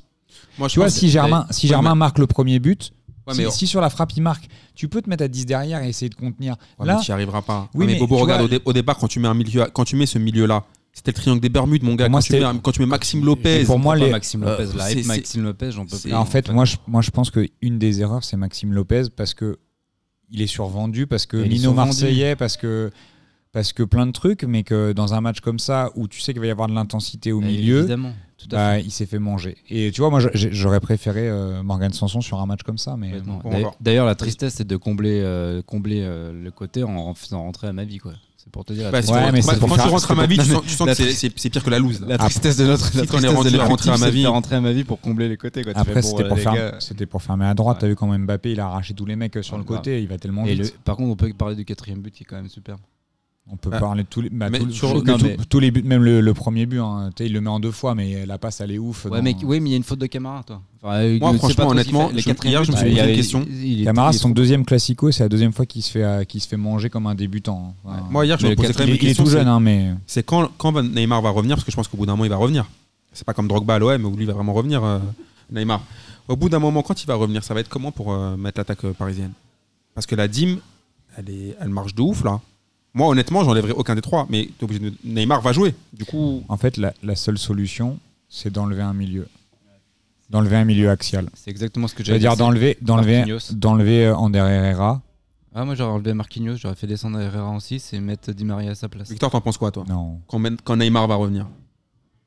Bah, L'idéal, c'est de le mettre euh, juste derrière ces trois-là. Et Donc, par du contre, tu ressors, tu ressors un milieu. Tu joues en 4-2-3. hein. Voilà, t'es obligé en fait. Et C'est la solution pour ça va Paris s'ils veulent mettre les 4. en Ligue 1, ça va marcher. Euh, en Ligue des Champions, plus compliqué. En Ligue des Champions, ça me paraît compliqué, je suis d'accord avec Victor. Ça, ça va être un vrai problème, mais. euh, ou, a- ou alors tu fais jouer Di Maria comme il joue au Real. C'est ça. à savoir c'est en huit. là-dedans que je le faisais jouer, moi. Mais euh, Parce que Mais honnêtement, je, pense que Tourelle est, je pense qu'il est surkiffe Di Maria, et je le vois pas l'enlever, en Ah, fait. mais là, c'est impossible de pas le surkiffer. hein. ou alors, Pas ou ça, alors il- il en, soit, il, soit il décidera d'enlever Icardi et de faire passer Mbappé en pointe et mettre Neymar à gauche. Mais je- enfin, tu vois, j'étais en train de faire ma petite déclat d'amour à Icardi au début de l'émission. Mais je pense que Icardi, il offre des possibilités que personne ne peut offrir au Paris Saint-Germain. Actuellement, tu vois, ce, ce jeu de, de il est but, tellement personne, efficace, c'est un point de fixation. personne ne il- sait faire ce qu'il fait. Après, ça veut dire que je sais pas, je sais pas. Non, C'est j'avoue. chaud hein. pour Edinson, du coup. Bah, Dernière je- année de contrat. Ouais, mais Cavani, là, c'est un- moi, je, moi, je, c'est un- moi, je vous l'ai dit la semaine dernière, pour moi, c'est un peu la tournée d'adieu d'NTM, euh, Cavani. Ouais, je Ou le tournée d'adieu de, de Johnny à l'ancienne, tu vois. Au bout d'un moment, là, il va venir, il va jouer quelques matchs. Je Le pense parc que va l'applaudir et on lui dira merci. Et puis, Et tu vois, là, il est rentré, il a joué à gauche.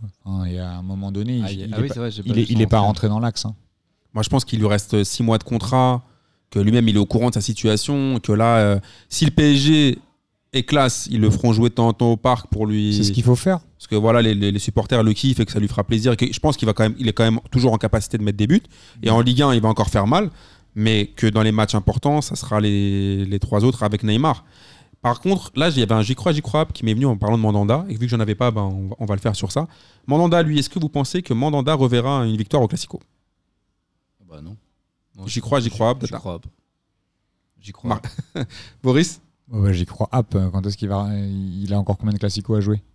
Au moins un encore, au moins encore là, là, là, la saison, la saison prochaine. Ah, Déjà cette année, j'y crois. App.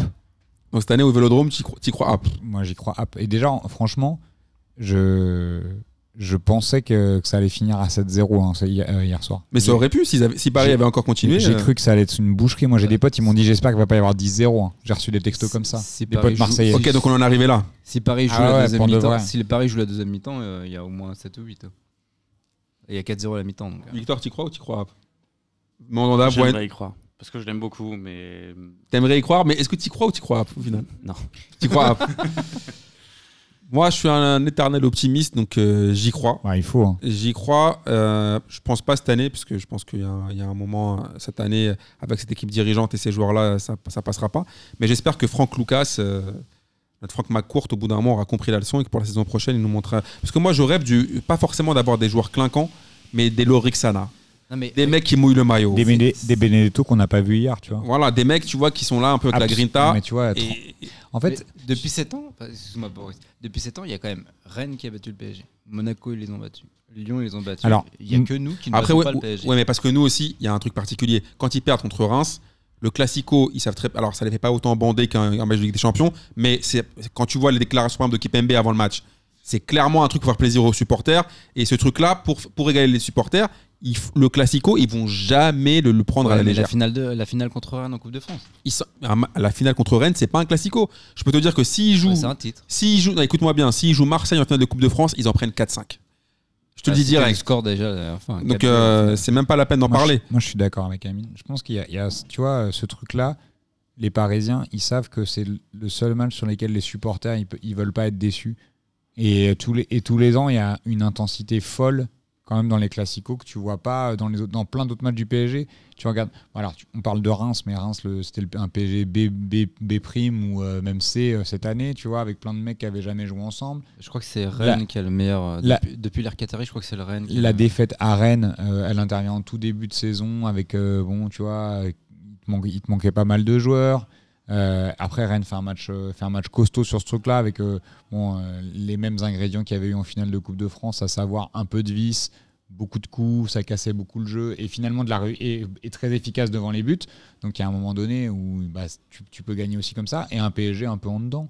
Donc euh, oui, c'est possible qu'ils perdent, c'est pas la question. Mais quand, en fait, quand ils décident de se mettre en mode Ligue des Champions Ouais, et qu'en et face et, et qu'en face C'est pas c'est pas une équipe Ligue des Champions, bah c'est carnage. Non, c'est moisi, tu peux le dire. Appelons un chat un chat. Non mais c'est tu vois c'est carnage. C'est si c'était le, le Barça ou le Real, bah ils peuvent très bien faire des matchs comme ça et perdre quand même parce qu'en face les mecs ils répondent et qu'ils sont aussi bons qu'eux. Mais quand euh, tu vois si le PSG jouait comme ça contre Rennes, il leur mettrait 5-0 mais sauf que je pense que c'est c'est pas la même façon d'appréhend- d'a- d'appréhender les matchs. Après, sur ce PSG-là, moi, quand même, le joueur de cette début de saison, c'est Di Maria. J'ai l'impression qu'il a mué, qu'il a, qu'il a- c'est sa puberté. Les, les poils ont poussé. En fait, euh, C'est surtout sa régularité, moi je trouve. Enfin, il, a- il avait Cette déjà fait saison, des perfs il est comme quand ça, même- mais là, Non, cette saison, il est ouf. depuis, depuis vraiment depuis le début de saison, il a une régularité de dingue. Après en fait Di Maria c'est flagrant parce qu'il est il est décisif. Mais si tu regardes, il y a quand même des joueurs qui sont à un niveau incroyable depuis le début de l'année. Genre Verratti. Genre Keller Navas, tu vois. euh, Ouais, ouais. Tu vois, en fait, tu veux vraiment m'achever, euh, Bobo. Non mais ça, ça change tout d'avoir un grand gardien. Ah, bah oui, ça, Tu je vois, sais. même Nous, dans le jeu, euh, Courtois. même dans le jeu au pied où il, où il- où il panique pas. Tu parlais de Presnel. Presnel, il fait un excellent début de saison. Tu vois, il a, il a fait, il est passé à travers l'année dernière euh, de manière très compliquée en faisant euh, des erreurs, en étant même même quand Après, il ça faisait. peut arriver aussi. hein. Ouais ouais, mais même, re- même Regardez le même- quatrième but encore une fois. hein. Tu parles de Kipembe Navas sur le jeu au pied des deux, le- la relance et le, le quatrième but. Plusieurs il fois. c'est super. Tu vois, Presnel, il- là, depuis le début de la saison, il prend des risques, même sous pression, et il arrive à relancer propre. Et, et dans les duels, il est quand même monstrueux. Alors, euh, je sais que contre Galatasaray, j'ai lu, euh, oui, mais c'était que Galatasaray, c'était Falcao, il a 38 ans, euh, ou je sais pas. Oui, enfin, les gens qui te disent c'est que Galatasaray, c'est des mecs qui suivent pas le foot. Mais en même, en même temps, tu vois, il y a Marquinhos au milieu, c'est même, c'est c'est aussi euh, très performant. Et euh, à côté de ça, tu vois, euh, tous les mecs qui rentrent, Herrera, euh, il y, a y une vraie plus-value sur les recrues aussi. Donc on a, un- il y a un truc Très en fait. bonne recrue, euh, Herrera. Moi, je je suis trouve- assez fan. hein. je trouve qu'il y a un truc où, où, euh, les joueurs, quand ils se mettent à, à leur niveau, enfin au niveau en- auquel on les attend et qui délivrent comme, ils- comme on attend qu'ils délivrent, bah, ça te donne des matchs avec des prestations comme ça. Ah, je vous propose qu'on arrête de se, hein, de se faire du mal, à part Boris. hein, parce que... Non, mais c'est bien. de- On a tout de suite. Tu as voulu aborder le sujet. tout de Ouais, suite, c'est- non, je voulais, voilà, je voulais qu'on direct qu'on qu'on crève l'abcès tout de suite, hein, histoire qu'on puisse parler d'autre chose. Et pour me remonter un peu le moral, on va parler de mes, comme je vous ai dit, de mes amis, donc euh, Faudel et Cheb Mami. On va parler de, de Nantes-Monaco et encore une victoire de Monaco. Et bien sûr, le buteur est Wissam Ben Yedder. Victor, toi, tu penses quoi de, de Monaco et de la hype euh, leur duo d'attaquants en ce début de saison? Euh, moi, c'est Slimani qui m'impressionne depuis le début de la Toi, saison. t'es un mec bien. 5 passes D, c'est ça? Il Ouais, a 7 exactement. passes D. 7 passes D. Mais, mais tout, en fait. Tout est, tout est incroyable. Il, il trouve des passes Son incroyables. petit déhanché et Euh, tout. Ouais, c'est- il, il a jamais eu ce niveau-là. Enfin, je ne l'ai pas suivi euh, toutes ces Au années. Portugal, mais- il était, il est, au Portugal, au Sporting, il était Sporting vraiment il très était fort. ouf. C'est juste que le championnat était pas trop, mais au Sporting il était dingue. Après il part à Leicester pour remplacer, euh, du coup, bah, pas Marez, mais euh, pour, en tant que pour jouer avec des champions. Mais euh, bah, déjà, euh, pour moi, l'Allemagne-Algérie, c'est c'est lui le meilleur joueur. hein, en. Clairement. Tous les matchs, quoi. Tous les matchs, il est incroyable. Euh, En plus, ce qui est ouf, c'est qu'il est plutôt pété. C'est-à-dire que moi, je vois contre Nice, par exemple, où il, rate complètement son contrôle, il est tout seul devant, sauf qu'il il- il- il tape deux mecs et il décale Ben Yedder Ah. pour le bout. Enfin, Après, je pense que non, Golovin, pardon. Après, je pense que Slimani, il fonctionne beaucoup à l'affectif et qu'il a Jardim qui le connaît très bien et qui lui a dit, à mon avis, Sporting. qui, à mon avis, lui a dit T'inquiète pas, tu vas jouer. Et ça a pris tout de suite aussi. Il y a eu ça qui a, qui a joué. Je pense que s'il avait tardé à mettre des buts, ça aurait été peut-être plus compliqué. Mais dès le départ, Jardim lui a fait confiance. Et ah, c'est ouf de trouver une telle complémentarité entre deux joueurs. Et je pense que c'est ça aussi qui les a aidés parce qu'ils sont quand même super complémentaires. Et Ben Yedder, encore quel joueur magnifique. Le but qu'il met Tout encore seul, là. Tout seul contre deux- les deux défenseurs Oh, centraux, oh, et il le met tout seul. Après Palois, c'est et puis euh, son, son compère, c'était un peu dumb and dumber sur la sur Giroto, Palois, Giroto. c'est Palois qui avait dit qu'aucun attaquant l'avait impressionné en Ligue 1. Ah oui, oui, il est bon lui. Moi, j'aime bien. Donc, Palois. euh, on lui fait une petite dédicace. Ouais, parce que pour, en, en plus, c'est pas comme s'il était irréprochable à tous les matchs. Mais bon. C'était la première victoire à l'extérieur de l'ASM. Et l'ASM, il reste sur, six, sur, sur les six derniers matchs, c'est 4 victoires en nul, une défaite. bah, Monaco, tant, tant que leur défense leur fait pas de, de dinguerie, là, le ils compte, arrivent hein. à. Ils arrivent, ouais, le compte, il leur, Là, leur fait, c'est- il leur là, fait un le match de compte, dingue. il est sauf parce que pas, ils, ils ont retrouvé le vrai Lecomte et c'est plus son Le compte leur fait un match de dingue. Donc, euh, en tout cas, euh, si, si, si leurs deux attaquants là, continuent là-dessus, ils peuvent quand même espérer euh, une embellie et pas finir dans le, dans le bas du classement. Quoi. Après Nantes, c'était quoi? 5 victoires à 1-0. Ils restent sur deux défaites d'affilée, mais ils sont toujours euh, deuxième, je crois. Et du coup, Oui, Paname, ils vont se retrouver avec 20 points d'avance à la trêve, c'est ça Là, ils sont déjà à 8. Bah, De toute façon, c'était pré- c'était prévisible, sauf pour ceux qui voyaient Lyon. euh, Sachant qu'ils ont, perdu- Victor. sachant qu'ils ont perdu deux matchs quand même. hein. Tu vois, c'est ça qui est ouf. que, Mhm. euh, Ah oui, non, mais c'est. ça pourrait être encore pire que ça. Ça, quoi. c'était, je voulais en parler à la fin de quand tu vois les résultats des, quand tu vois les 5 premiers de Ligue 1 aujourd'hui et que tu vois dans quelle série ils sont les mecs genre Brest ils sont 4 ou 5 ils sont à 3 victoires d'affilée donc euh, ils arrivent 5 Bah, de toute façon, ce classement-là, on, en- on en parlera tout à l'heure avec Rennes, mais Ouais. tu gagnes. euh, Rennes, ils n'ont pas gagné euh, depuis 10 matchs, ils sont 9 ouais, voilà. Donc voilà, il y, a un mo- il y a un moment, tu dis la Ligue 1, bon, on en reparlera après, mais on va continuer à dérouler les, les matchs du week-end. Alors, on a, on a aussi Lille. Lille qui claque 3-0 à Bordeaux. Alors, à un moment, à P2J, on a parlé de la hype Bordeaux. On voulait faire plaisir à notre ami Julien Pédebos qu'on embrasse. Mais qu'est-ce qui s'est passé là à Bordeaux? Ils se sont fait éclater par, par Lille.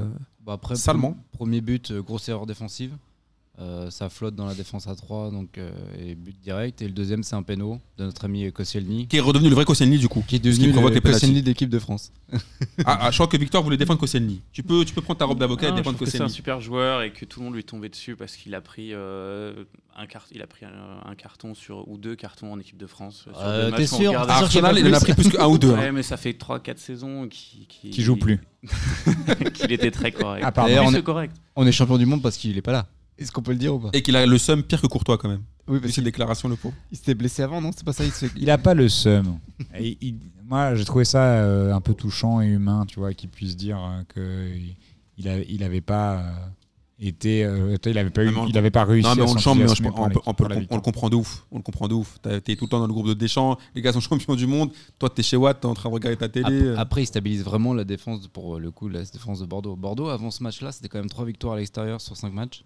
C'est plutôt solide. Par contre, Lille, c'est euh, aujourd'hui, c'est 13 points sur 15 à domicile. Bah, Lille, je crois qu'ils n'ont pas gagné un match à l'extérieur, si je dis pas de bêtises.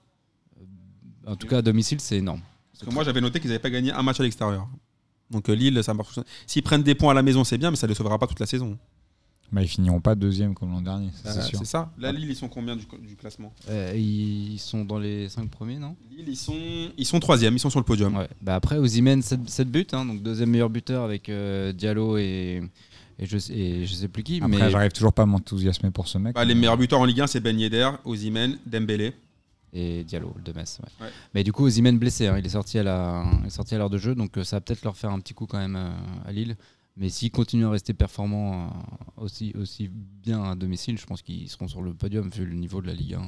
Je pense aussi. On va faire plaisir à notre ami quand même qui est venu, euh, qui est venu aujourd'hui. On va parler de la magnifique victoire, le- l'exploit extraordinaire de Lyon, qui a tapé le FC Metz 2-0. Quel à, match de fou à domicile. hein. Ils sont lancés Rudy Garcia là, il va se faire acclamer dans, dans- là. Alors Victor, là tu es obligé de nous parler là. Qu'est-ce que tu as pensé de ce match? Même si tu l'as pas vu, là pour, pour toi c'est bon là, vous avez Ligue des Champions là. Victor, il a fait un effort. Pour la première fois qu'il vient, il regarde zéro match. Il s'en bat les couilles. Ouais, c'est il mauvais a dit, je, timing. Non, non, mauvais il a dit je viens à l'émission, je C'est m'inscris, quoi mais je vais regarder zéro C'est match pas comme grave, on ça. va, on va lui demander son feeling, tu vois. Qu'est-ce qu'est-ce qu'il pense de Garcia?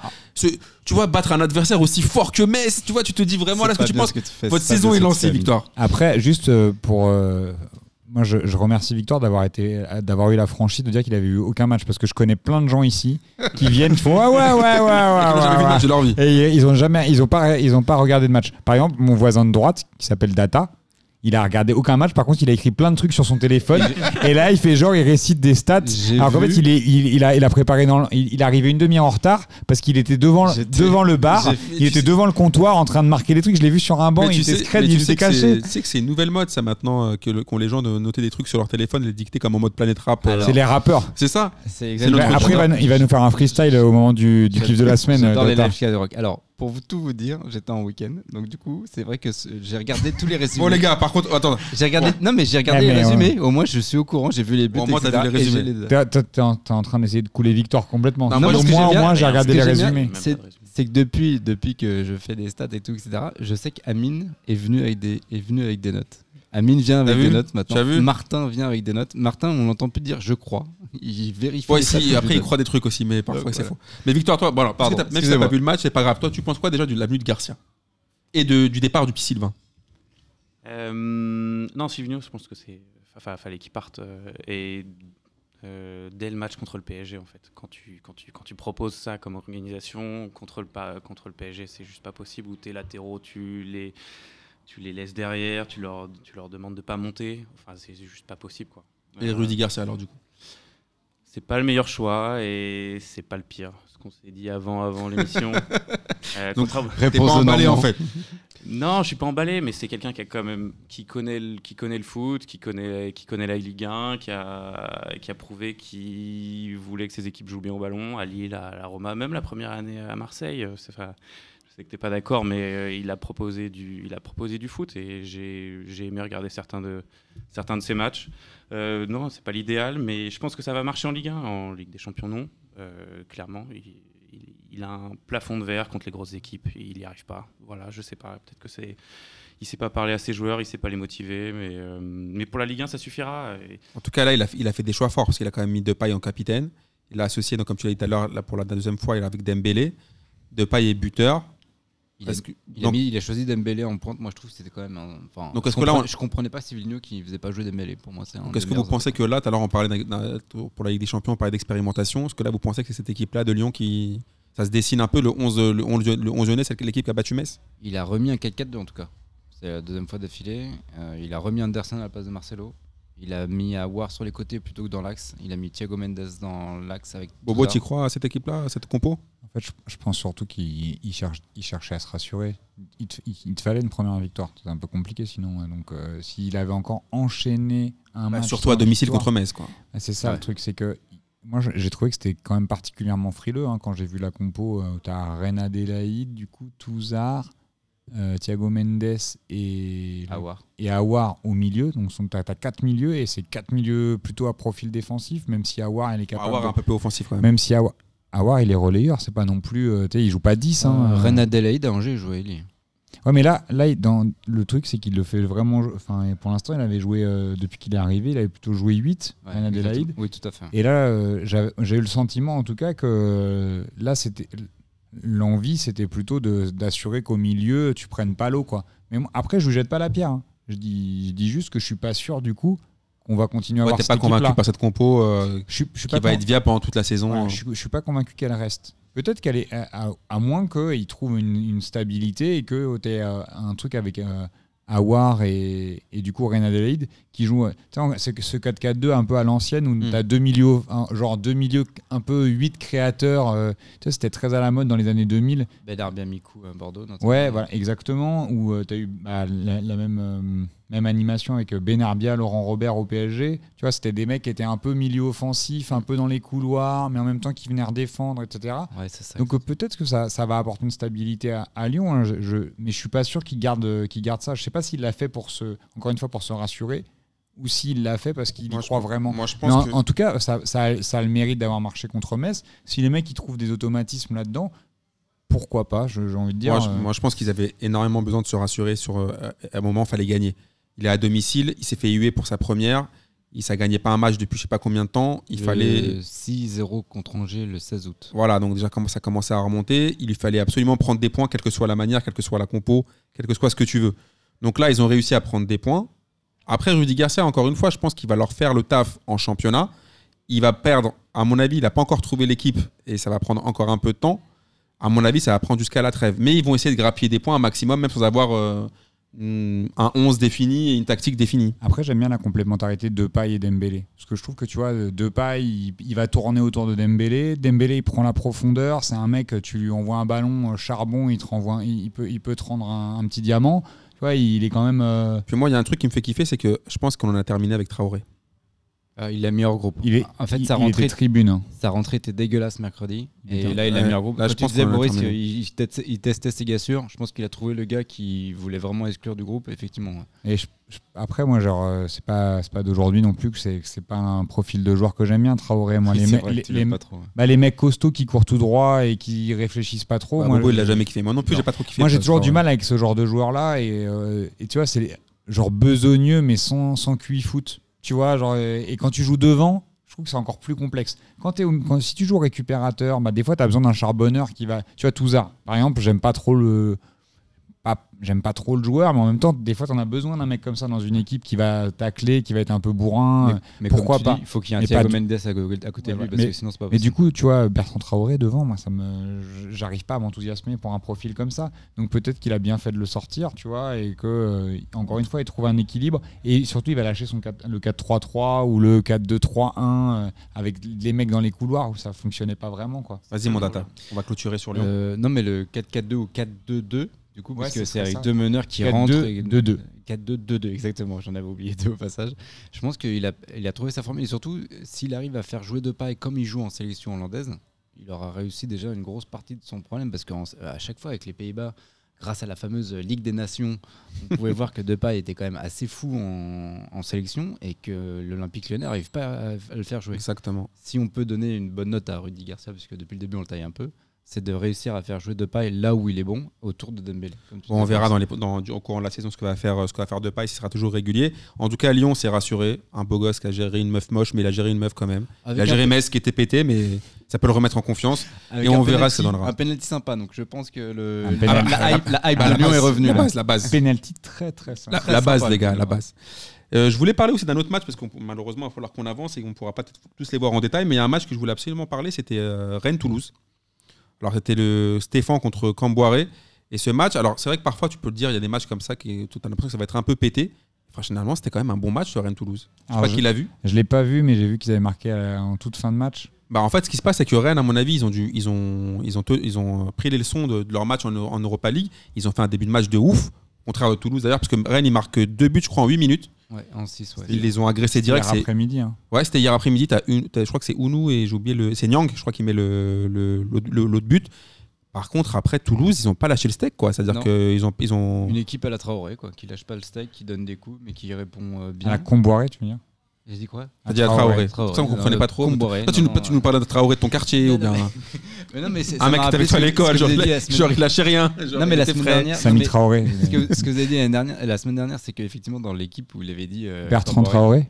Camboré avait dit je, vais, je veux une équipe qui mette des coups, non, c'est pas ça? Il a- oui, il a dit qu'il voulait mettre des, des- qu'il met des- pour le paraphraser, des, mecs, des équipes qui mettent des tampons. Voilà. Bon, bah, il s'est pris euh, deux buts en 6 minutes et puis ils ont répondu. D'ailleurs, avec euh, bah, des gassures, hein, puisque c'est qui Gradel et. euh, Gradel, il te met un coup franc de malade. un très beau but. Par contre, il déconne un peu sur le dernier but euh, rennais. Dosevi qui mène le premier, donc des anciens, quoi. Mais Gradel, enfin, sur le troisième but rennais, il veut, enfin, ils sont un peu genre, il s'est un peu enflammé par rapport à son égalisation. Il va pour attaquer, il perd la balle et la contre-attaque claquage. Ah, En même temps, Gradel, c'est euh, peut-être il marque 80% des buts de Toulouse, donc euh, Ouais, je pense. ouais. c'est un peu Ouais, ils peuvent pas compliqué. lui en vouloir. C'est un peu compliqué de lui en vouloir parce qu'il a croqué une fois, tu vois. Mais Et Toulouse- s'il a- surtout s'il avait marqué, il offrait la victoire, donc peut-être Ouais. euh, il y croyait lui. Et par contre, euh, là, là, sur le, j'ai oublié le nom de l'entrant qui est rentré là pour, euh, pour Go- Rennes. Go- oh, Go- Ouais, enfin, je pense qu'il va, il m'en voudra pas, mais il a sauvé Stéphane du Pôle Emploi quand même. Euh, les mecs, ils mettent, je pense que c'est vraiment le match en mode euh, il faut qu'on sauve euh, Julien Stéphane. Bah, en tout cas, ils ont, le but- ils- si- le but de Nyang, il va direct vers, euh, vers son entraîneur et tout. Enfin, c'est en mode tout le monde dans les bras et à la fin, tout le monde va le voir. vraiment, on est content de t'avoir sauvé, d'avoir sauvé ta tête. Donc, Ouais, mais s'ils veulent le sauver, faut pas attendre, tu vois, 10 matchs sans gagner aussi. Tu sais, Ouais, ça, me fait, ça me fait rire, ça aussi, les joueurs quand ils font genre, ouais, pour un tel, pour le coach. Ouais, ça fait 10 matchs, vous l'avez laissé en galère, et maintenant, genre, vous mettez un but, genre, ouais, pour toi, coach, on t'oublie pas. Non, attends, c'est du foutage de gueule, ça aussi. Comme les rappeurs, c'est pour tous mes potes en zone voilà. qui sont jamais été, ils sont jamais, ils sont jamais que- allés les voir au parloir, mais Parce que, ils en placent une. tu, quoi. tu places, tu t'envoies jamais un mandat et t'en, places une pour lui. C'est quand même 10, victo- 10 matchs, euh, toutes compétitions confondues, sans victoire. Euh, si vous voulez sauver leur coach, t'en penses quoi, toi, Victor C'est mytho un peu, genre de. Pour toi, coach, on t'oublie pas? Euh, alors, non, je vais plutôt parler de Rennes, parce que depuis tout à l'heure, vous dites que Rennes a fait une bonne saison la saison dernière, mais euh, en fait, ils se qualifient à l'arrache en Ligue Europa, et euh, ils finissent 11e ou 12e, je crois, de, de Ligue 1. Il y a juste. en, en fait, c'est une équipe de coupe, quoi. Et, et du coup, ça m'étonne. Enfin, ils perdent trois joueurs, et ça m'étonne pas du tout leur parcours, là, depuis le début de la Ligue 1. Euh, même leur victoire, là, à Toulouse, m'étonne. Euh, Julien Stéphane, je pense que c'est un bon entraîneur. C'est juste que, je sais pas, et ce club, il y a toujours eu quelque chose de, de particulier. c'est pas un- il n'y a, pas- il a pas une mentalité de gagnant, il n'y a pas une mentalité de. Je trouve qu'ils ont un peu inversé la tendance quand même avec l'an dernier avec cette victoire en coupe, tu vois. Ça leur a fait du bien, ça. où ils restaient sur, euh, tu vois, genre pas mal de trucs où ça, auparavant, ça restait un club de losers.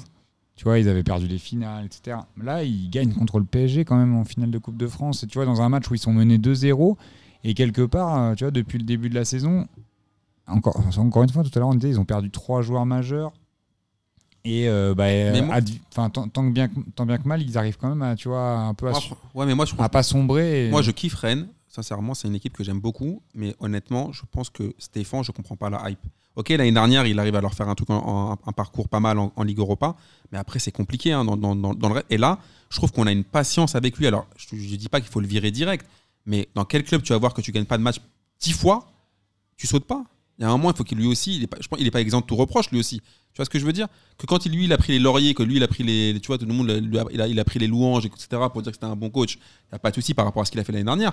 Mais dans l'autre côté aussi, ça doit être valable. Dans, tu vois ce que je veux dire? Ce qu'il a sauvé, c'est que les joueurs ne l'ont pas lâché. Je pense que le, le président, il demande aux joueurs si vraiment le, le discours de l'entraîneur, il passe plus. Je pense que le- là, il Ouais, mais encore il a- une il fois, j'insiste, 10 matchs où tu gagnes pas, le discours du coach, il passe vraiment. Qu'on m'explique alors. Dans ce cas-là, qu'il vienne nous expliquer, euh, s'il y a des joueurs rennais qui veulent venir nous, nous- nous expliquer ce qui se passe euh, dans le vestiaire pendant Tant 10 que le matchs, Je et crois le que, je public crois que- sifflait je crois pas. que dit comme ça, personne ne viendra. Mais... personne ne viendra Non, je pense pas. Je sais pas, je, je suis pas sûr. Après, euh, Camboiré, euh, premier match, il tape Lille. Deuxième match, il met, son club met deux buts et revient de 2-0, enfin de 0-2 à 2 partout. Euh, Tu te demandes si c'est vraiment Camboiré, c'est ça T'inquiète pas, ça va revenir, il va revenir aux fondamentaux.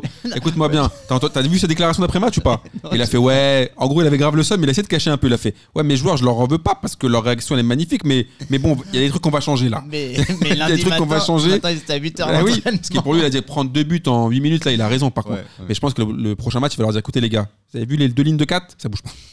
je pense Oui, qu'il mais va revenir à, à du Camboiré. Encore une fois, il va y arriver. Encore une fois, il va y arriver. Bah, tu sais très bien que ça va marcher. Enfin, c'est pas. Enfin, pour moi, c'est un coach qui arrivera toujours à sauver les clubs, mais qui fera jamais mieux, quoi. C'est avec les mêmes valeurs. Attends, parce qu'on a un de- supporter guingampé. Ils sont pas descendus, Guingamp, l'année dernière. On a un supporter Ouais, mais parce c'est que, pas avec lui. C'était Gourvenet qui les a fait descendre. parce que Non, deuxième non, coming il nous- out, il nous plombe. euh, il est aussi guingampé. Ah, il Non, le je suis sait. surtout guingampais. Je suis surtout guingampais. C'est vrai, ah, c'est bon ça. Il s'est quand même fait, il s'est quand même fait virer en cours de saison. hein. Il fait Ouais. virer un cours de Et saison, après, il envoie Dijon au, euh, Non, il les sauve. Au barrage. En barrage, mais il les sauve en barrage. Eh les gars, ils sauvent Dijon. Bon, on, on- on suivra Camboiré, si, il va voir s'il va mettre des, des mecs avec des, des tampons. des lames de rasoir euh, au début des matchs, euh, surveiller sa compo. On va enchaîner quand même avec une équipe qui me, ça m'a fait mal au cœur aussi pour eux. Ça, fait, ça commence à m'inquiéter, c'est l'OGC Nice. Puisqu'ils ont encore perdu, il me semble, 1-0 sur À la Strasbourg. de Strasbourg. Et qu'est-ce qui se passe avec Nice? Parce qu'ils avaient, ils avaient une hype incroyable. Ils avaient fait, on, a- on était tous là pour dire qu'ils avaient fait un recrutement plutôt pas mal. Il me semble que c'est un point sur les cinq derniers matchs. Ils ont encore, des, ils ont encore des blessés. Ouais, Ouais. On parlait de Dolberg, il est, il, il est blessé. Euh, Ouais, mais ils jouent Strasbourg quand même, enfin, tu vois. et T'as Colli qui a pris un rouge à la 60e. Donc euh, il y a. RL comme pas là, ouais, RL pas là, Lesmelou pas là, Cyprien pas là. Ouais, les Smelou était en tribune, j'ai vu, mais Après, euh, ils finissent encore une fois à 10. C'est vrai que ça fait beaucoup quand même. ça fait deux matchs d'affilée. Hein. C'est un peu jeune. L'attaque, c'était quand même Maolida qui joue enfin après toutes ses blessures et euh, Ganago. Et en 10, c'était euh, Claude Maurice. Donc euh, c'est quand même un peu inexpérimenté.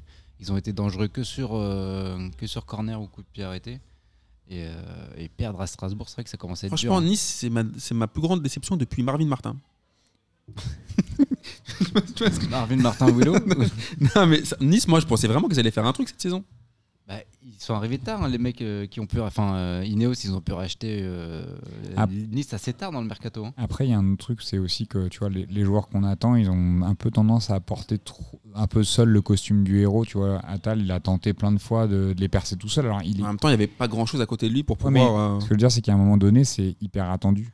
C'est-à-dire que Exactement. même si tu es très, très, très, très fort, bah, Oui, les mecs, ils doivent les- venir, quoi. Les adversaires sont pas débiles, tu vois. Ils le prennent à 2, à 3, ils le prennent à, le deuxième, il est, euh, il est 5 mètres derrière. non. Du coup, quand euh, il accélère et qu'il pousse la balle, bah, il y a un mec derrière à 5 mètres pour récupérer le ballon. Il, il fait une percée à un moment donné, euh, plein axe, euh, où il part tout seul. C'est la seule qui Ouais, marche à peu à- près.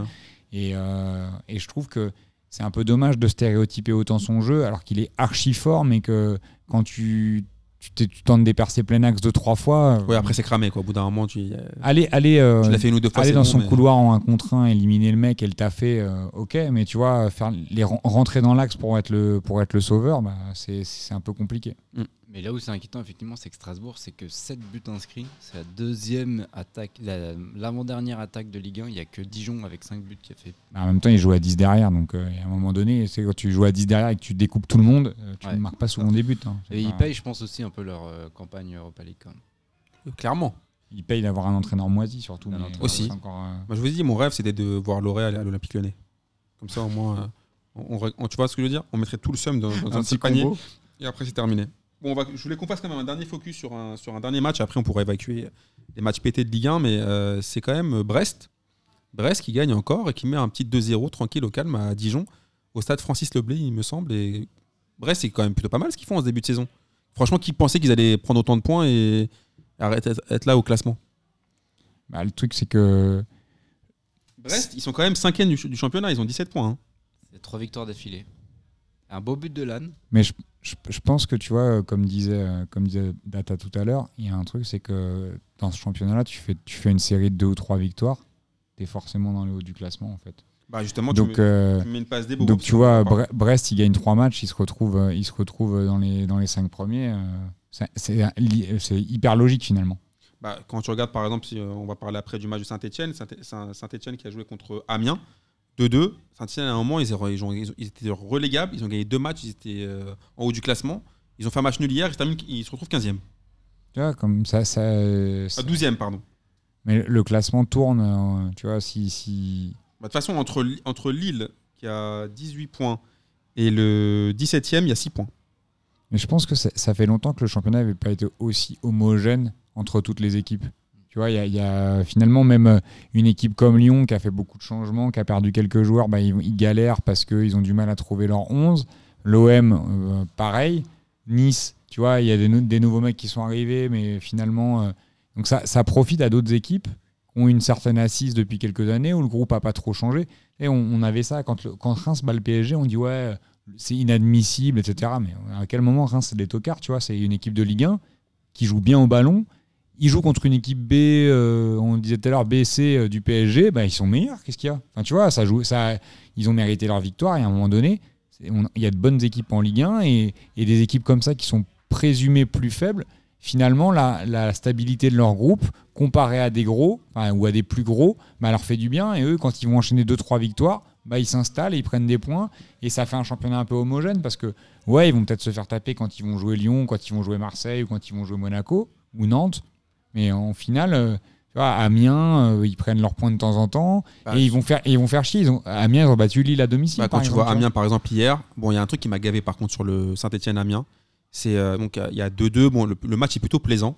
Et par contre, pour le coup, là, Claude Puel, il avait remis les joueurs créatifs, puisqu'il a remis euh, Kazri qui fait un très bon match et euh, Boudbouz. Je trouve qu'il a été injustement, injustement sifflé parce que je trouve, encore une fois. je trouve qu'il a quand même fait un, un match plutôt intéressant. Par contre, il y a un truc qui m'a saoulé, il faut qu'on m'explique. Je ne sais pas si vous avez vu le premier but d'Amiens. Euh, Il y a clairement une main de Men- Mendoza, c'est Mendoza qui met le, qui met le premier. Et euh, la- donc, soi-disant, donc la VAR, maintenant, on nous a expliqué que les mains, les mains offensives, quoi qu'il arrive, il y a main. Donc, quoi qu'il arrive, il n'y a pas but. Et là, c'est pas une petite main vite fait, genre il la touche sans faire exprès ou quoi. Il la prend clairement de la main, et même lui, quand il marque, il célèbre pas parce qu'il se dit, ouais, ça va être annulé. La VAR appelle l'arbitre, il regarde même pas les images et il valide le but. Mais dans ce cas-là, les règles, c'est fait pourquoi et la VAR, c'est fait pourquoi Je comprends plus rien en fait dans ce championnat. Il y a eu plusieurs euh, situations où l'arbitre n'a pas été euh, vérifié la VAR dans, dans la journée de championnat. c'est- je sais, après, je comprends pas forcément la logique de pas regarder. Parce que tu as des trucs où ils disent, OK, euh, il n'y a pas un match où il y a eu 7 minutes ou 8 minutes oui. pour finalement euh, voir qu'il était à l'e- à l'extérieur de la Reims- surface. Reims-Nîmes. C'est Reims-Nîmes. C'est Reims-Nîmes où il y a un rouge et puis finalement il n'y a pas de rouge et puis finalement c'est pas dans la surface, etc. C'est le celui. Brest. Oui, c'est Brest. Non, c'est euh, C'est Brest pas- parce que c'est le C'est Brest-Dijon buteur. ça. C'est le buteur, c'est Ben, le buteur qui, euh, qui fait, euh, se fait expulser en tant qu'avant-dernier défenseur, mais c'est pas un penalty. Alors, moi, je, je reste quand même convaincu qu'à à terme, la VAR, c'est un truc qui sera positif, tu vois, si on arrive à trouver un bon fonctionnement. La VAR, ça peut être intéressant, mais pourquoi l'arbitre, par exemple, hier, ne va pas voir Bah, s'il y a main ou pas? C'est là où, c'est là, mon point, euh, c'est là où j'en viens, c'est que je comprends pas pourquoi il va pas regarder, tu vois. Et je sais comprends pas pourquoi les mecs dans, le- dans le quart n'insistent pas, parce qu'hier, la main, elle est quand même claire et nette. Il n'y a même pas genre, tu te dis, ouais, est-ce qu'il a pas fait exprès, ça rebondit. Il fait main clairement, et là, on le laisse valider un but. Et, et après, du coup, Amiens, ils reviennent dans le match où je pense que Saint-Etienne l'avait bien en main ce match-là. mais t'es sûr que c'était pas une main d'un défenseur stéphanois? Ah non, non, c'était une main de Mendoza, je l'ai vu, j'ai vu le. et C'est vraiment lui qui la prend de la main sur le but. Amine jouait en plus. Exactement. Le. Donc euh, ça, ça, m'a ça m'a étonné. Je n'ai pas compris en fait pourquoi. euh, comme, je dis, mais tu regarderas la réaction de Mendoza sur le but. Lui-même, il célèbre pas tout de suite parce qu'il se dit ouais putain j'ai fait main et maintenant vu qu'il y a la VAR, c'est sûr qu'ils vont me le qu'ils vont me le qu'ils vont me le rodca ce but là, tu vois. Après, c'était un beau match. hein. On voit C'était déjà- un beau match. On voit, on voit déjà l'effet euh, l'effet Puel, puisqu'ils sont à 3 victoires à 1-0, et plus ce nul-là, donc c'est plutôt un bon redressement pour un club 19e. Et euh, Amiens, il reste sur 4, matchs sans défaite, une victoire et Ah bien ils sont là quand même. hein. Ils arrivent quand même à grappiller mais- des points, comme tu disais tout à l'heure Boris en, en Ligue 1 là. Avec le retour de Thomas, on conduit. On Bien joué. assure. Et le- l'entraîneur, là, Elsner, le, le, le Slovène Luxembourgeois. Luxembourgeois slovène, non Non. Luxembourgeois. Ah, il est slovène je sais pas, c'est toi qui dis. hein. Bah, En tout cas, c'est le fils d'un ancien joueur de Nice, et c'est Moi- pour ça qu'il parle très bien français. Moi, Euh, j'attends de voir parce que apparemment tu sais tout, donc j'aime bien. Je te dis des trucs qu'on sait pas. Tu- après là, t'es perdu, tu sais plus ce qui est vrai, ce qui est pas vrai. J'ai semé, le- j'ai semé le trouble et je suis très content. en Bon, les tout gars, cas, c'est le premier but de Casery depuis 15 matchs. Putain, Casery lui à part vouloir faire des bagarres d'habitude à la canne, il a voulu faire que, que, des, que des tapes. Là, il n'arrivait pas à se remettre euh, dans le... Et là, je pense que ça va lui faire du bien ce but-là. C'est un bon joueur. 13 buts l'année dernière, et là, c'est son premier but. Mais 15 je trouve que lui aussi, là, il, est- il sort trop de ses matchs. C'est la Rissa, ça. Je sais pas ce que c'est, mais en tout cas, il sort trop de ses matchs. C'est incroyable alors qu'il a un talent hein, de ouf. Et par contre, le nombre de matchs où il veut se taper, où il veut insulter l'arbitre, où il. Alors qu'il a l'air tout gentil. Ouais, enfin. C'est vrai qu'il a l'air toujours. Mais Puel, du coup, fait confiance euh, aux ces deux créateurs, Boudbouz et, et en championnat, en tout cas. Il les met en 10 et il met le, le jeune Abi en attaque. Ça a l'air de fonctionner. Même si la semaine dernière, c'était vraiment hold-up contre Bordeaux. Là. Le penalty à la 95e. Eh ben, mes amis, on va clôturer là-dessus. On va... Alors, je vous épargne quand même, je vais quand même le dire pour le principe, mais je vous épargne les Montpellier-Angers 0-0 et les Reims-Nîmes 0-0. Alors, c'est, je crois que c'est sur le Reims-Nîmes où le, t'as le but nîmois euh, refusé par Turpin alors que, euh, soi-disant, le ballon est passé derrière la cage. Ça aussi, j'aimerais, j'aurais bien voulu vérifier par la. Ça. Alors, Ah, pour- Sur un corner. Ouais. Où le ballon Ah oui, est- il valide le but. C'est en fait l'arbitre de c'est l'arbitre de touche qui dit que le ballon est sorti du terrain. Mais attends, l'arbitre de touche, il est, il est rémois?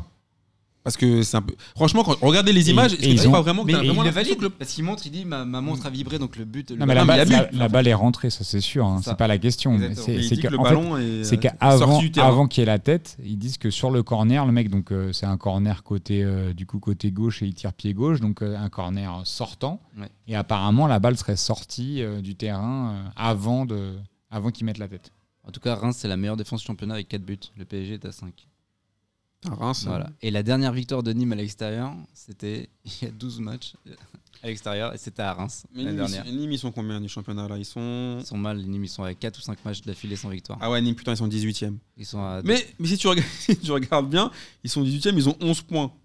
Tu regardes euh, Rennes, ils sont 8ème, ils ont 15 points. Ouais, bah voilà. Marseille, ils ont quoi? 17 points, non? Marseille, ils sont à 16 points. 16 points.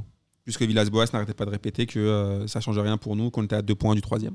Mais pour le coup, euh, Reims, enfin la triplette offensive de Reims, c'est euh, Doumbia à gauche, Cafaro dans 10 et euh, Oudin à droite. Euh, Franchement, c'est assez, euh, sympa à voir jouer. hein. C'est euh, solide derrière. Même Sympa, j'irai pas, pas Non, jusque-là quand même. enfin, en tout cas, c'est Euh, solide. C'est solide derrière et devant, c'est plutôt un peu follet quoi. Enfin, tant qu'ils ont la réussite devant, parce qu'en mettant que, en encaissant que 4 buts, hein, ils en ont mis que 7. Donc, euh, Bah, Reims, ils ont euh, compris- neuf, pardon, 9. Reims, ils ont, princi- ils ont compris le principe de Ligue 1. Ouais, c'est ça. tu Ouais, ouais, prends, non, mais tu c'est prends ça. pas de but. Le fameux discours des entraîneurs. Qui euh, est, qui est le capitaine Romao, hein, un poète. Donc, euh, tu Il vois, fait une Ah très ouais. bonne saison. hein. il fait une très bonne saison. Et en plus, ils ont perdu leur meilleur défenseur central, Engels. Donc, euh, Pour moi, c'est pas lui. Mais... Oui, bah oui. Abdelhamid, il est Abdelhamid. il est très très fort. hein. Très très fort. Il a Ah, mis un ouais. but la, la semaine dernière. Ils ont Ouais, perdu leur gardien. très, très propre, en tout Il cas. est parti à Rennes. Donc là, ils ont recruté. euh, Pat- Ra- Rajkovic, Je vais te dire une bêtise. Voilà, le gardien de la Serbie. Donc, euh, donc non, mais c'est solide, toi. C'est une équipe Ligue 1. Reims. Et ils sont combien Troisième, quatrième? Enfin, ils sont. euh, Reims, ils sont pas loin. hein. Ils- franchement, Reims, ils sont quatrième. Voilà. Ils ont 18 points. Pareil, ils sont à égalité de points avec euh, Lille. Équipe Ligue 1. Bah, écoute, on va voir si ça va continuer tout le reste de la saison. hein. Bah, mes amis, c'était le, le dernier match le- dont on parlait pour cette, cette 10 11e journée de Ligue 1. Merci d'avoir fait cette émission avec moi. On l'a fait à l'arrache, mais on l'a fait propre quand même. Pas de championnat cool. étranger Championnat y a- étranger, bah, à, à- à 1h34 d'émission, je pense que là, on va, on, va, on va éviter les. On va la faire, on va faire deux émissions. Je on pense. va, on va éviter les championnats étrangers, sinon Martin va nous, va nous zigouiller. En tout cas, j'ai quand même, j'ai vraiment kiffé de faire cette émission avec vous. Data, ton retour était marqué euh, par, par un petit retard, mais tu vois, c'était. Désolé. Mais j'étais plus habitué. Je, tu vois, je me suis trompé dans l'horaire en mode c'est comme l'année dernière, machin. Et en fait, j'avais oublié qu'il y avait des nouveaux standards. J'espère que tu ne rates pas tous tes dates comme ça. Bah, non. J'espère que parfois tu es. Comment? En avance. En tout cas, merci d'être venu. Merci, Bobo, Amine. la Merci à toi, famille, ça bouge pas. On kiffe. Victor, merci beaucoup. Merci à vous. C'était un vrai kiff. Martin m'a dit vraiment de t'embrasser, de faire une photo. Je sais pas ce qu'il veut. Apparemment, il y a un vrai- une vraie relation. Apparemment, Martin veut le pécho. Je sais pas. Ouais. J'ai l'impression que Martin veut te Vous pécho. l'avez déjà vu ou pas?